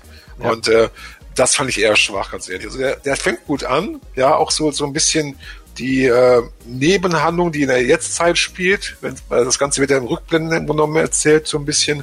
Das ist gut gemacht soweit. Aber äh, da spielt übrigens auch der eine hier aus äh, Stargate Universe mit. Äh, dessen Namen ich gerade nicht auf dem Schirm habe. Aber ja, so die zweite Hälfte gerade mit dann, wo die so, ja, sie, na, hat mir nicht so gut gefallen. Also guter Start. Leider wird das zum Ende ein bisschen schwach, finde ich. Und ja, die Fox-Serie, ähm, ich bin aber ein bisschen irritiert, wenn ich immer irgendwo lese, hier Krieg der Welten basiert auf H.G. Wells oder so. Also ich kann mich jetzt irren, dass es, oder es war so klein gedruckt, dass ich es nicht gesehen habe oder so. Aber ich kann mich beim besten Willen jetzt noch, mal, wenn ich mir den Abspann angucke oder so, nirgendwo erkennen, dass da irgendwo steht, hier basiert auf oder ist adaptiert von dem Roman von H.G. Wells, ja, weil, ähm, klar, es nimmt Motive auf, sozusagen mit Alien-Invasion und so. Und es ist eine, keine High-End-Serie, es ist halt ja, mit einem geringen Budget gedreht. Aber die erste Staffel, die hat auch ein gewisses Spannungspotenzial. Und ich habe jetzt von der zweiten Staffel nur die erste Folge gesehen. Aber ich habe auch leider schon ein bisschen sowas gelesen gehabt im Netz und so die Richtung, in der das Ganze geht, überzeugt mich beim meisten Willen nicht. Also ähm, es fängt nicht ganz nett an, so als ja europäisches Science-Fiction-Projekt und ähm, aber so, hm, also soll noch eine dritte Staffel kommen, aber ist nicht so, also die zweite Staffel irgendwie scheint dem Ganzen sozusagen zumindest handlungsmäßig doch ein bisschen so einen Todesstoß zu geben. Ja, ganz genau. Wie gesagt, also Krieg der Welten, die, die Fox Epic Serie kann man sich eigentlich auch schenken, bin ich Robert komplett deiner Meinung. Ähm, was man sich nicht schenken kann, wenn man ein Apple TV, wie heißt das, Apple TV Plus Abo hat, ähm, das ist Foundation und das ist Ted Lasso. Äh, da weiß ich aber, es hat keiner von euch gesehen. Ne? Deswegen will ich euch kurz nochmal äh, berichten. Äh, Foundation ist äh, die Verfilmung des Romanstoffes, der Romanserie von Isaac Asimov. Ähm, galt bisher als unverfilmbar, hat sich Apple genommen und wahnsinnig qualitativ hochwertig umgesetzt, das Ganze. Äh, die erste Staffel ist jetzt komplett mit zehn Folgen. Da, also wer Apple TV Plus hat, auf jeden Fall anschauen. Zweite Serie von Apple, die momentan durch die Decke geht, ist Ted Lasso. Ähm, da geht es eigentlich darum, dass ein amerikanischer Footballtrainer bei einem englischen Fußballverein Trainer wird. Ähm, ist inzwischen die zweite Staffel draußen, hat wahnsinnig viele Preise abgeräumt, ist gestartet eigentlich mehr so als Comedy, ist meines Erachtens aber eher, ja, Comedy, Drama, Soap, alles im Allen, aber auch sehr hochwertig produziert, sehr gut geschrieben. Ähm, man muss kein Fußballfan sein, um das äh, sich anzuschauen denn, denn es kommt auch gar nicht so viel Fußball eigentlich drin vor. Also man kann es sich auch mal mit jemandem anschauen, der mit Fußball nichts am Hut hat. Und, und äh, es ist einfach wahnsinnig sympathisch. Ähm, ich glaube, das ist der Grund, weshalb diese Serie so durch die Decke geht. Also wenn ihr da die Chance habt, das mal zu schauen, Ted Lasso anschauen und Foundation. Ähm, so, Beides auf eurer Liste. Beides auf eurer Liste. Sehr schön. Müssen wir noch zwei Marvel-Filme abarbeiten. Eigentlich haben wir ja drei draußen, Eternals, aber den hat, glaube ich, noch keiner von uns gesehen. Nee. Fangen wir mal an mit Black Widow und dann als nächstes machen wir dann Shang-Chi. Also Black Widow kam jetzt, glaube ich, als äh, ähm, erster Film der nächsten Marvel Cinematic Universe Phase ins Kino. Der ja auch schon letztes Jahr im Kino eigentlich landen sollte. Richtig. Der kam ins Kino und gleichzeitig äh, bei Disney äh, in, in Streaming, weshalb äh, Scarlett Johansson sich auch mit Disney kurz gestritten hat. Mhm. Aber darüber wollen wir gar nicht reden. Black Widow erzählt eben die Geschichte von ähm, Natascha, wie heißt sie nochmal? Natascha Romanov. Romanov, genau äh, Romanov, bevor sie jetzt eben, Spoiler-Alarm, bevor sie jetzt eben in dem Avenger-Film gestorben ist. Wobei das kann ja noch sein, dass man sie wiederholt, wobei es eher wahrscheinlich ist, dass man hier ein Nachfolger, eine zwei, neue Black Widow in dem Film aufbaut. Was ähm, übrigens ganz kurz ja vielleicht jetzt gerade aktuell passiert, weil momentan läuft ja jetzt ja auf Disney Plus hier die Serie mit dem äh, Hawkeye. Genau das, also die Serie Hawkeye ist definitiv eine Staffelübergabe. Ähm, und ich denke mal, Black Widow ist ja auch eine Staffelübergabe. Und, und ähm, es gab ja auch noch ähm, The Falcon and the Winter Soldier. Das war ja auf einer gewissen Art und Weise eine Staffelübergabe von Captain America. Ja, dass Falcon jetzt quasi der neue schwarze Captain America ist. Ähm, also man, man baut da quasi die nächsten Charaktere schon aus und das hast du bei Black Widow auch. Deswegen kam der Film wahrscheinlich auch. Der spielt eben einige Jahre vor den Ereignissen äh, des ersten Avengers-Film oder nee Quatsch, stimmt gar nicht. Äh, vor in, in, Infinity, vor Infinity War, der spielt vor Infinity War und nach Captain America Civil War. So. Mhm. Also äh, Natascha ist gerade noch so auf der schwarzen Liste, wird noch so ein bisschen gejagt, weil sie ja da in Berlin aufmüpfig war gegen gegen Tony Stark und und seinen äh, und und das, gut schaut es euch einfach an. Es ist das, das MCU ist inzwischen so komplex. Kommen wir zum Film an sich. Man muss nicht unbedingt diese ganzen Vorkenntnisse haben. Es ist ein Comic-Agentenfilm der einigen Leuten zu vogue war, also zu sehr wieder äh, ähm, aufs, auf, wo Frauen zu sehr nach vorne sich gedrängt haben, fand ich jetzt nicht so. Also ein schlechtes Beispiel ist zum, beispielsweise der, der weiblich besetzte Ghostbusters. Ja, äh, das ist ein Vogue-Film, der auch zu Recht nach hinten losging. Bei Black Widow fand ich es jetzt nicht so. Ich fand den Film als Comic-Agentenfilm eigentlich ganz gut. Ich fand ihn gut. Ich finde ihn richtig gut und äh, hat mir gefallen. Mir ebenfalls. Also ich fand jetzt, äh, kann man sich echt gut anschauen. Auch weil es ganz witzig ist, hier, wie, wie man quasi, ja, sozusagen ihre nicht richtige, aber Familie quasi auch in den Film bringt, die ja auch da eine zentrale Rolle spielt, ja. im wahrsten Sinne des mhm. Wortes. Ja. Und äh, es war auch eigentlich ja längst überfällig mal, dass man hier mal der äh, Black Widow, also der Scarlett Johansson, mal auch in ihren eigenen Film gibt, weil man darf ja nicht vergessen, die Frau ist ja auch jetzt schon als Charakter, also als diese Black Widow ja schon lange dabei bei äh, Marvel. Und zwar schon seit Iron Man 2, 2010. Richtig. Richtig. Und äh, sie ist wohl auch weiterhin äh, bei Marvel jetzt aktiv. Also diese Woche kam jetzt heraus, dass sie einen neuen Marvel-Film zumindest produzieren wird. Ne? Ähm, wo es sein kann, dass es da vielleicht auch um die neue Black Widow geht. Ähm, noch ein bisschen was zum Cast. Ähm, die Florence Perk spielt ihre quasi Schwester oder eben, ja, sie ist ja jetzt nicht die leibliche Schwester, aber es ist ja diese russische Agentenfamilie, um die es da geht. Ähm, Rachel Weisz als, als Mutter, äh, mal schön die wieder auf der Leinwand zu sehen. David Herbau kennen die meisten aus Stranger Things. Ähm, bei, bei äh, den Hellboy, mit dem, den gibt's nicht, den blenden wir mal aus. ähm, also auch gut äh, besetzt das Ganze. Zum Schluss kommt wieder Julia Louis Dreyfus, die kennen die meisten aus Seinfeld. ähm, die wird ja momentan so ein bisschen aufgebaut als, äh, ja, keine Ahnung, als was die aufgebaut wird, aber die kommt zumindest in, in sehr vielen Marvel-Produktionen vor. Ähm, ja, das erste Mal ja hier bei The Falcon and the Winter Soldier. Ja, zum Beispiel. Ja, ne? ja. Ja, bei Loki auch, glaube ich, war sie mit dabei. Also die wird momentan so ein bisschen aufgebaut als, als irgendeine Leiterin von, von so, so, so einer Art äh, Schild 2 oder sowas. Oder keine Ahnung. Ähm, also gut besetzt das Ganze in, in der üblichen Marvel-Wertigkeit. Die Effekte sind okay.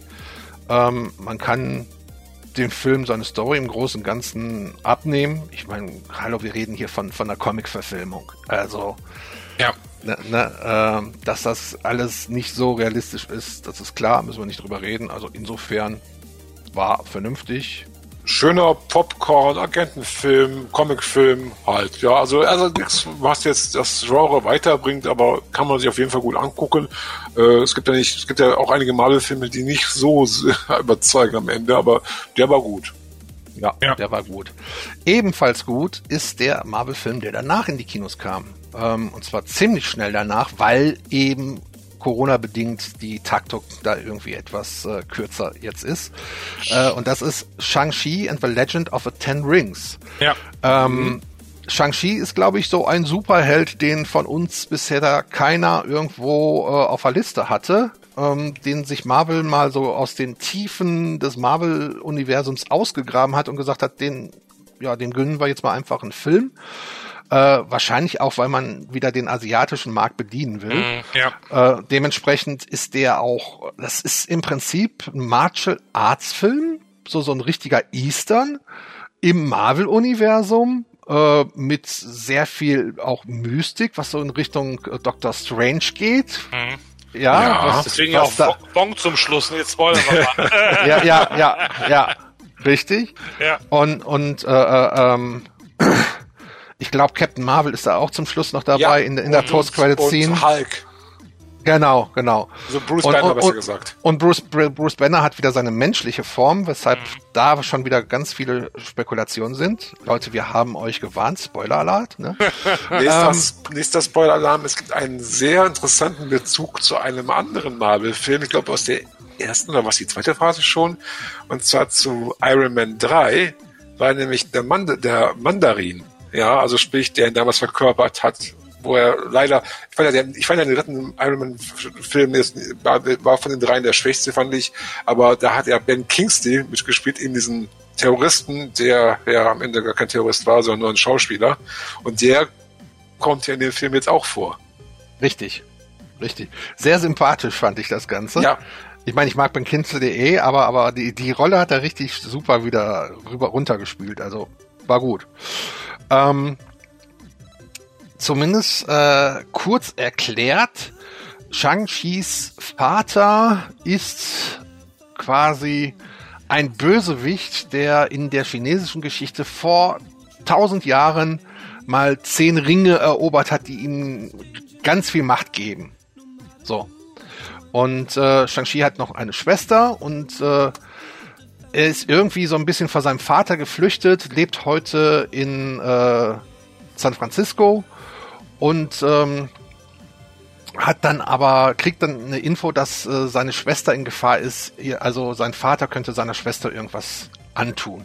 Und so kommt dann die ganze Geschichte so ein bisschen in, in Gange und äh, Shang-Chi kommt wieder zurück äh, nach Asien und sucht erstmal seine Schwester und dann geht es auch irgendwie in, in so ein Wunderland, sag ich jetzt mal. Ein Wunderland, genau. ja. es ist ja irgendwo eine tragische Geschichte auch, weil, weil, weil der Vater halt, der war ja eigentlich durch die Mutter quasi von hier, äh, von dem Haupthelden, ja von äh, äh, ihm, äh, eigentlich ja schon auf dem Weg, sag ich mal so, der, eigentlich ein guter Kerl zu genau. sein, ja. ja. Aber dann wurde ja die Mutter getötet halt, ja, von so ein paar bösen Buben. Und mhm. äh, daraufhin quasi hat er sich wieder die Zinne genommen, um auch Rache zu üben. Und jetzt ist er quasi davon eigentlich ja durch eine fremde Macht, sage ich jetzt mal, auf dem Irrweg halt, dass er seine Frau wieder zurückholen kann. Ja, mhm. was ja auch dann der Plot ja dann in diese quasi ja andere Dimension geht mit den Fabelwesen und so. Und es ist wirklich toll gemacht. Ja. Und und komischerweise irgendwo muss ich jetzt da eine Parallele ziehen, so ein bisschen auch, weil du ja sagtest, es ist halt mehr so ein unbekannter Comic jetzt aus dem Marvel-Bereich. Ja, äh, was ja auch mit ein guter Film war, äh, was ja auch nicht so bekannt war von den Marvel-Figuren, war ja auch hier Guardians of the Galaxy zum Beispiel, ja. Mhm. Und das Richtig. war, ich, fand ich einer der besten Marvel-Filme überhaupt. Also es war der erste. Und äh, äh, ich fand den jetzt auch hier jetzt nicht so gut wie Guardians, aber auch schon auf jeden Fall ja verdammt, also besser als insgesamt besser als Black Widow irgendwo fand ich den. Ja, und überraschender eben. Das ist der, der Vorteil, genau. den man bei Marvel hat. Man hat eben die, diesen, diesen riesigen äh, äh, Stock, sag ich mal, an, an Geschichten, aus, die man, aus denen man dann zehren kann. Ne? Mhm, ja. Guardians of the Galaxy ist absolut Science Fiction. Das hier ist jetzt eher so, so äh, asiatische äh, Mystik. Ähm, und und äh, Marvel geht dann eben gnadenlos hin und verbindet das Ganze. Ähm, das macht Marvel gerade eben aus und, und jetzt als, das ist ja im Prinzip so ein, so ein, so ein Origin-Film, in Anführungszeichen. Er, führt eben neue Charaktere wieder ein ins MCU. Und äh, es ist absolut gelungen. Also ja. sehr unterhaltsam und äh, das ist auch so ein, so, ein, so ein Film, den kann man sich auf jeden Fall mal angucken mit einer Tüte Chips oder einer Tüte Popcorn.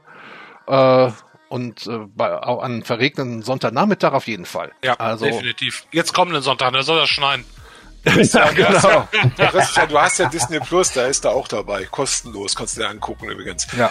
Ähm, das also, cool auf, also jedenfalls sehenswert, obwohl, was mich so ein bisschen mittlerweile an Marvel stört, ist wirklich jetzt diese ganzen Phasen und so, weil ich sag mal so, eine Comic-Verfilmung, also es ist ja schön, dass sie weiter halt Verfilmungen machen, ja, aber ich, ich, ich finde eigentlich jetzt so dieser große Plot hier, ja, den man da hatte über um drei Phasen, den hätte man wirklich damit Endgame auch abschließen sollen und es geht ja trotzdem jetzt wieder weiter. Also es hat so einen Endloscharakter, ja, und das finde ich, ja, ich, ich finde es irgendwie blöd, wenn man immer weiter, weiter, weiter macht, weil es gab einen Film, der hieß Endgame, ja, und es war nicht das Endgame, es geht weiter. Ja, also, Stichwort ja. Battlefield 2042. Okay. Es muss Geld verdient werden. Ja, ich weiß natürlich. Der Rubel deswegen. muss rollen. Wir wissen alle, dass, äh, ja, oder bestes Beispiel, Windows 10 ist das letzte Windows. Ja, ja, ja, also es war von Anfang an angekündigt, das MCU ist mit Phase 3 beendet. Jetzt sind wir in Phase 4. Warum? Weil es weitergehen muss. Es kommen auch weitere Star Wars Serien und Star Wars Filme. Ja, also da brauchen wir uns gar nicht drüber unterhalten. Das ist der Kapitalismus. Fertig aus. Punkt. Ach, scheiße. Ähm, ja, ähm, wenn sie es gut machen, soll mir das recht sein. Wenn dabei so eine Serie rumkommt wie Loki, wenn da so eine Serie bei rumkommt wie, wie WandaVision, die ich super fand. Yep. Ich kann auch mit, mit äh, äh, ähm, The Falcon und The Winter Soldier kann ich auch leben, weil, weil ich, ich mag die Schauspieler sehr, auch, auch wenn, wenn die Serie nicht so dolle geschrieben ist, aber es ist wieder, wie, wie ich sagte, eine, eine Stabübergabe an, an, an neuen Captain America. Sie bauen eben wieder was auf für ein, eine neue Avengers-Riege. Und da wird es dann wahrscheinlich einen neuen Avengers-Film auch geben lass sie machen. Also bis jetzt ist das alles in Ordnung. Ne? Also und interessant, du hast ja vorhin schon gesagt, jetzt läuft ja gerade aktuell, wenn er noch läuft, ich weiß es gar nicht. Eternals ist ja der dritte Marvel-Film dieses Jahr. Ja. Und der nächste, da kommt ja noch einer dieses Jahr im Dezember, nämlich kommt ja hier der dritte Spider-Man-Film von äh, Disney. Ach stimmt. Ja. Genau, ja. nach nach Homecoming und äh, Far From Home kommt dann jetzt No Way Home im letzten Film wurde ja hier die Identität von Spider-Man äh, ja, äh, preisgegeben und äh, er wurde ja da so als äh, Böser hingestellt. Äh, ich muss sagen, ich war jetzt kein so Fan von der Tom Holland-Version von Spider-Man. Also da fand ich immer die von, ähm, na, wer ist er noch hier? Der äh, Anfang der 2000er. Tobey Maguire. Genau, fand ich besser. Ja. ja. ja. Ähm, aber interessant ist ja jetzt, dass man jetzt für äh, No Way Home, ja, genommen sozusagen einen Schulterschluss macht mit den Sony Spider-Man-Filmen, weil, äh, was wir schon gesehen haben im Trailer hier, Doc Ock kommt vor in dem neuen Spider-Man-Film. Also der gleiche Schauspieler, den auch in den äh, hier äh, Sam Raimi-Filmen gespielt hat. Und man hat ja schon im Trailer auch zumindest gehört, hier äh, William Defoe als äh, Green Goblin. Äh, und es gibt ja immer noch das Gerücht, dass ja in diesem Spider-Man-Film angeblich auch hier die Spider-Mans aus äh, von Sony vorkommen sollen. Also Tobey Maguire und Andrew Garfield. Ja, Ja, bin du, mal du gespannt. darfst Dr. Strange nicht vergessen. Ich sehe da Natürlich. Benedict Cumberbatch auf den auf den Cover, also, also Ja. auf den Plakaten. Ja, ähm, Ja. Ähm, ja. Wobei, wobei Spider-Man für mich immer noch so, so ein bisschen ausgeklammert wird. Also sie haben ihn ins MCU jetzt endlich reingeholt, indem sie mit Sony diesen Deal geschlossen haben. Ähm, gucken, wo, wo das Ganze noch endet. Ne, es gibt ja jetzt auch schon Gerüchte, dass im nächsten Film dann äh, eben Spider-Man stirbt.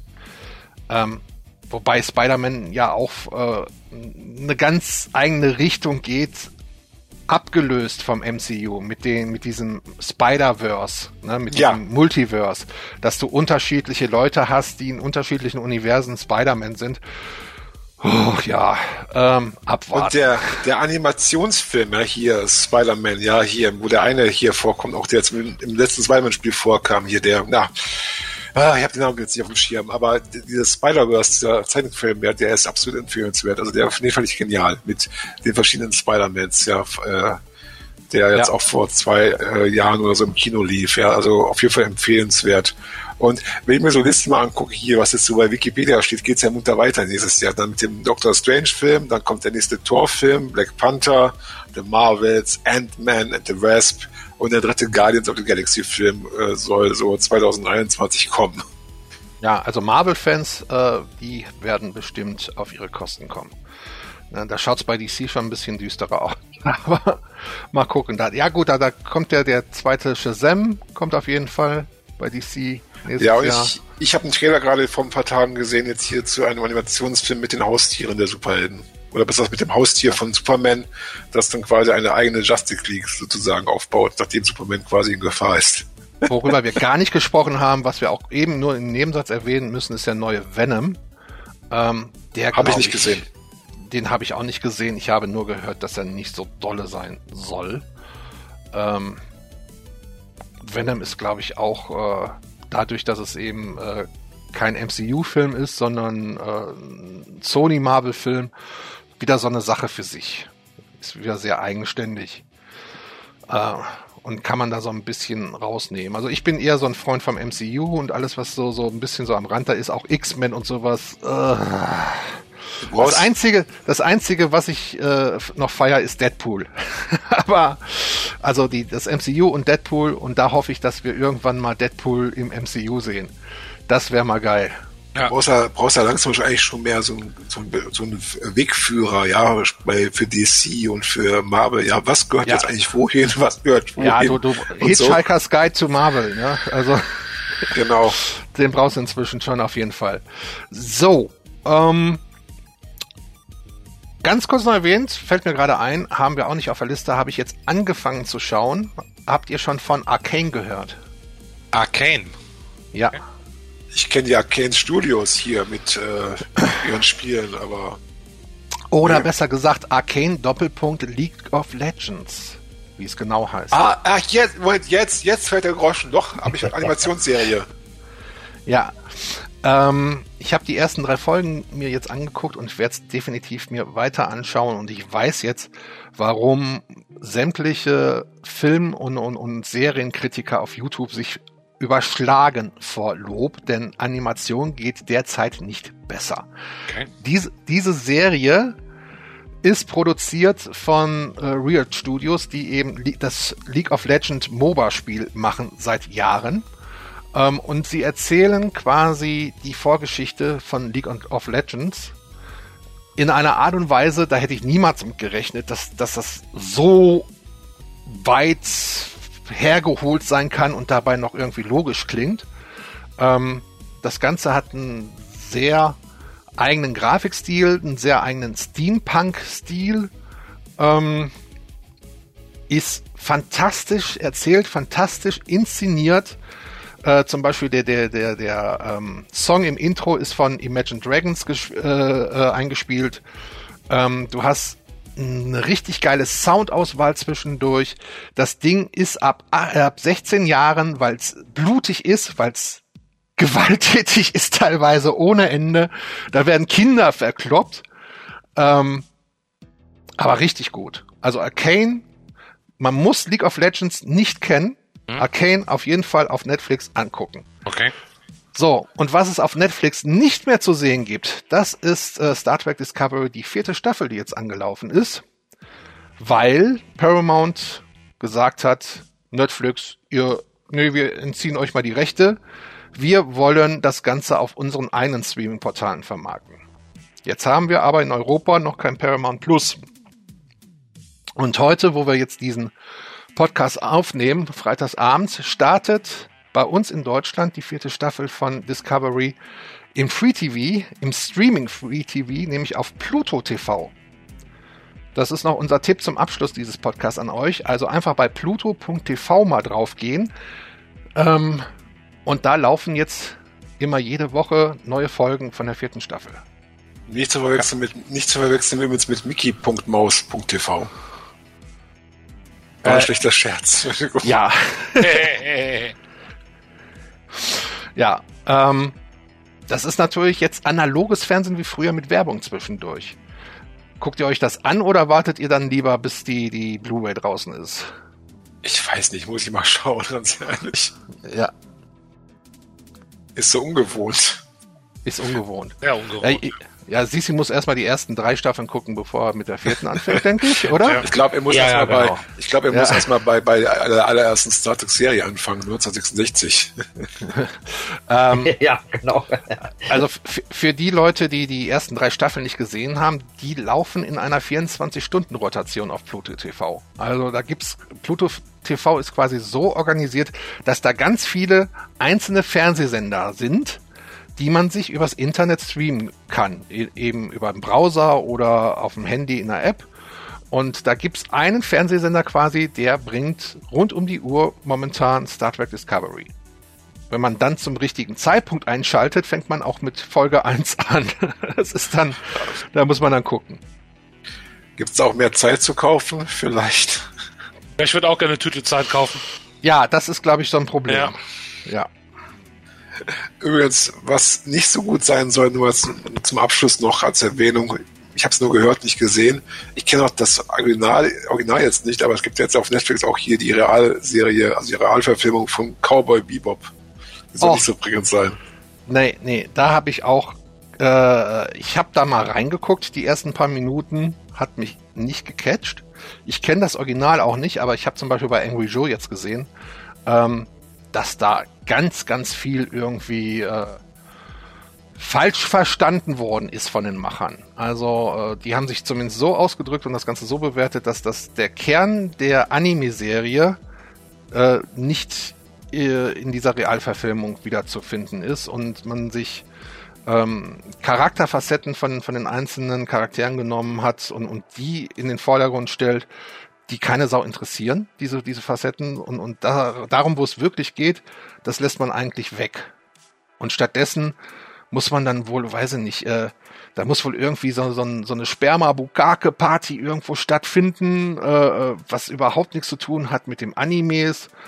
Ähm, keine Ahnung. Also bei Angry Joe war auf jeden Fall Daumen nach unten und ich weiß nicht, ich habe nicht ob ich mir das jetzt anschaue, das ist vielleicht so eine Sache, das kann man so nebenbei laufen lassen wie Musikfernsehen, aber gucken, keine Ahnung.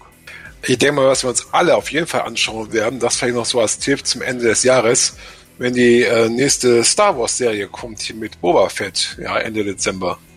Ja, The Book of Boba Fett kommt nach Weihnachten. Ähm, das ist was, was wir bestimmt sehen werden. Dann kommt die letzte Staffel von The Expanse auf uns zu. Es wird also jetzt demnächst äh, wieder einiges zu gucken kommen. Ähm, wir kriegen, glaube ich, auch die dritte Staffel von The Boys. Also die, die Streaming-Dienste buhlen wieder um unsere Aufmerksamkeit und äh, wir müssen gucken, wie wir uns die Zeit einteilen. Also sperrt eure Kinder ein, äh, schickt die Frau ins Fitnesscenter, aber guckt, dass äh, nur weibliche Coaches da sind. und dann macht ein Fernseher an. Keine Ahnung. Ich weiß nicht, wie man das lösen soll. Aber zumindest gibt's jede Menge Stoff wieder für uns Nerds.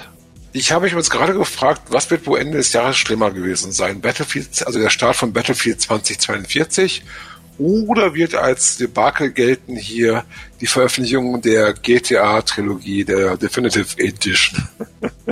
Ach du, äh, GTA interessiert mich insofern nicht, weil das, die, ich habe alle drei Spiele durchgespielt und äh, warum soll ich die nochmal spielen? Deswegen bin ich bei, bei solchen Remasters immer so, mh, weiß nicht, ja.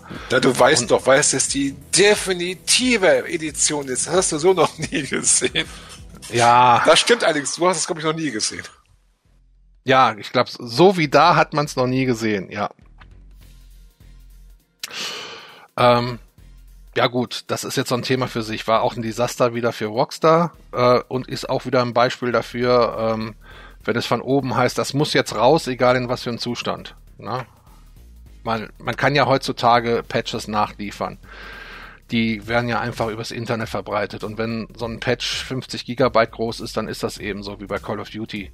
Ja, ähm, Wo es dann bei Call of Duty gab es ja teilweise in den Hochzeiten, ich weiß nicht, wie es jetzt aus, aktuell ausschaut, da gab es ja jede Woche Patches zwischen 20 und 50 Gigabyte. Ähm, die kleinen Patches, also, hm. Ja, die, die, kleinen Patches, ja.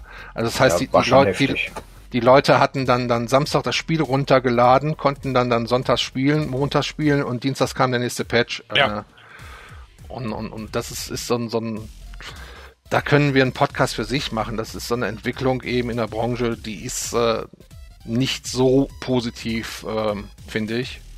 Ja, ähm, auf der einen Seite ist es natürlich positiv, wenn regelmäßig neuer Content kommt, wenn, wenn gepatcht wird, ähm, aber in dem Maße, ähm, dass man dieses Mittel des Patches marketingmäßig total ausreizt, ähm, ist es keine gute Sache. Ist heute schon gang und gäbe der sogenannte Day One Patch. Ja. ja rechnet also, ja schon jeder mit, ja klar. Also da war doch früher, da war, da war es zumindest früher insofern besser, dass man sicher sein konnte, wenn das Spiel, naja, ich sag mal so zu 99, 100 Prozent, es gab auch Ausreißer, aber zumindest wenn du das Spiel gekauft hast, dass es in der Regel auch zumindest funktioniert hat. Ja, siehe Day One Patch Battlefield, ole ole. Äh, er guckt doch bei, bei StarCraft bist du zum Freund gegangen, der Internet hatte, hast dir den Patch runtergeladen, auf eine Diskette kopiert und hast dann den Patch von der Diskette installiert, ja? Ja. Das war noch bei StarCraft äh, so und äh, ja, gut, äh, Day One Patch finde ich ja noch in Ordnung, dass man äh, zwischen der Pressung, die ja heute auch fast gar nicht mehr stattfindet, die CD-Pressung eben, dass man äh, die, die Zeit eben, wo wir sagen, wir haben jetzt die Gold-Version, dass man da nochmal nachbessert. Ja, ist in Ordnung. Ähm, aber manchmal zieht man sich ja dann mit dem äh, der One-Patch nochmal das komplette Spiel teilweise runter. Das ist wirklich übertrieben. Ich, ich finde es ich find's ziemlich schräg, übrigens noch, noch kurz erwähnt, was ich jetzt mitbekommen habe, das ist für die Nintendo Switch, ja, da gibt es ja auch etliche Spiele, die auf, ja, auf Cartridge erscheinen, aber mittlerweile gibt es sogar schon äh, quasi neue Veröffentlichungen von Spielen, die es schon mal auf Cartridge gab für die Switch, die dann rauskommen, wo dann nur ein Download-Code drin ist. Ja gut, das gibt's ja oft. Äh, also das gab's ja auch schon oft. Beste Beispiel war Rollercoaster Tycoon World, wo man dann äh, ein halbes Jahr vor Release äh, leere Packungen in den Einzelhandel gegeben hat, wo einfach nur ein Steam-Code drin war, ähm, weil man einfach äh, den Konkurrenten Planet Coaster übertrumpfen wollte. Äh, also das ist, wie gesagt, das ist alles Marketing bei Rollercoaster Tycoon World war es dann so, dass man äh, den, den Release-Termin dann einen Tag auch vor Planet Coaster gesetzt hat, um, um da schon wieder äh, Spiele abzugreifen. Ich möchte nicht wissen, wie viel die alleine nur verdient haben durch den guten Namen, weil die Leute nicht informiert waren, dass das Spielrotze ist. Also, mhm. das ist heute leider Gottes so. Ne? Und äh, um nochmal den Bogen zu schließen, Battlefield ist von den Verkaufszahlen doppelt so gut gestartet wie das letzte Battlefield, das Battlefield 5. Mhm. Ja, also ähm, auch, auch von den aktuellen Spielerzahlen. Es wird ja auch gespielt. Es ist ja nicht so, dass die Leute das in die Ecke kloppen und sagen, es, es ist nichts. Die Server sind Weil, voll, ne? weil das Potenzial ist ja da. Ja. Ja. Die Frage ist nur, wie lange dauert es, bis die Leute keinen Bock mehr auf die ganzen Bugs und die ganzen Designfehler haben und hat in, bis dahin DICE eine Lösung parat. Sprich ein, ein Patch, der die Fehler behebt und ein Patch, der diese ganzen falschen Designentscheidungen ausbessert. Äh, Und das gilt heute bei ganz vielen Spielen so. Du hattest Cyberpunk angesprochen, Robert. Da sind die Leute, glaube ich, alle noch stocksauer, weil da kam ja in diesem Jahr nicht viel. Ne? Und äh, ich habe mir zum Beispiel Cyberpunk geholt, weil ich auf die Versprechung gehofft habe, äh, dass es ja dann nachträglich noch Multiplayer geben wird. Wo man jetzt gesagt hat, nö, schaffen wir nicht. Ähm, insofern, glaube ich, ist man heutzutage gar nicht falsch beraten, wenn man auf diese ganze, ganzen Hype-Trends nicht anspricht und äh, stattdessen wirklich wartet, bis ein Spiel etabliert ist. Auch wenn das bedeutet, wenn es ein Multiplayer ist, dass ich da reinkomme mit Level 0 und habe nur Level 60, Level 80, Level 100 um mich herum, die mich alle wegrotzen. Ja. Dafür habe ich aber ein Spiel, was läuft. Du, einfach keine Spiele vorbestellen. Einfach quasi Richtig. Und auch nicht, am- auch, nicht, auch nicht am ersten Tag kaufen, sondern erstmal gucken, was sagen, wird- was sagen denn so Testseiten, was sagen so YouTuber darüber, ja, wie sieht's aus? Und erst dann zuschlagen und wenn es halt wie Rotz, Rotz läuft, sag ich jetzt mal, oder Ja. äh, ja dann sagen, okay, dann kriegt ihr mein Geld eben nicht. Dann Ja, warte wir, ich noch. ich, ich war jetzt letzten Samstag in Star Citizen unterwegs. Wir waren am Dienstag waren wir ja von der Verse Night ähm, bei, bei Carolinger eingeladen im Stream. Und äh, Star Citizen läuft momentan besser als Battlefield. Und Star Citizen ist eine Alpha. Das sagt, glaube ich, schon alles. Ne? Ja, so viel als Abschluss. Hat noch jemand was äh, zur Verteidigung zu sagen, warum wir diesen Podcast heute gemacht haben? Das war Christians Idee, Christian. Nein. Nein, liebe Leute, äh, wenn ihr bis jetzt durchgehalten habt, wir haben sehr viel heute gequatscht. Danke, dass ihr so lange dabei wart. Ich hoffe, es war dann auch wirklich interessant für euch und es hat euch Spaß gemacht. Und äh, wir hoffen, dass wir dann auch bald wieder die nächste Folge zustande bringen. In diesem Sinne sage ich danke fürs Einschalten, fürs Zuhören. Tschüss, bis zum nächsten Mal. Tschüss, meine lieben Freunde hier. Danke an Sissi, an Daniel und an Robert. Macht es gut. Dann. Schitz. Besser, Ciao. jawohl. Tschö. Bis Tschüss. dann. äh, Tschüss. Das war der Nack Podcast. Alle Informationen zu unserem Podcast, zu unseren Streams und vieles mehr findest du auf unserer Website unter www.nerdsandgeeks.de. Danke fürs Zuhören und bis zum nächsten Mal.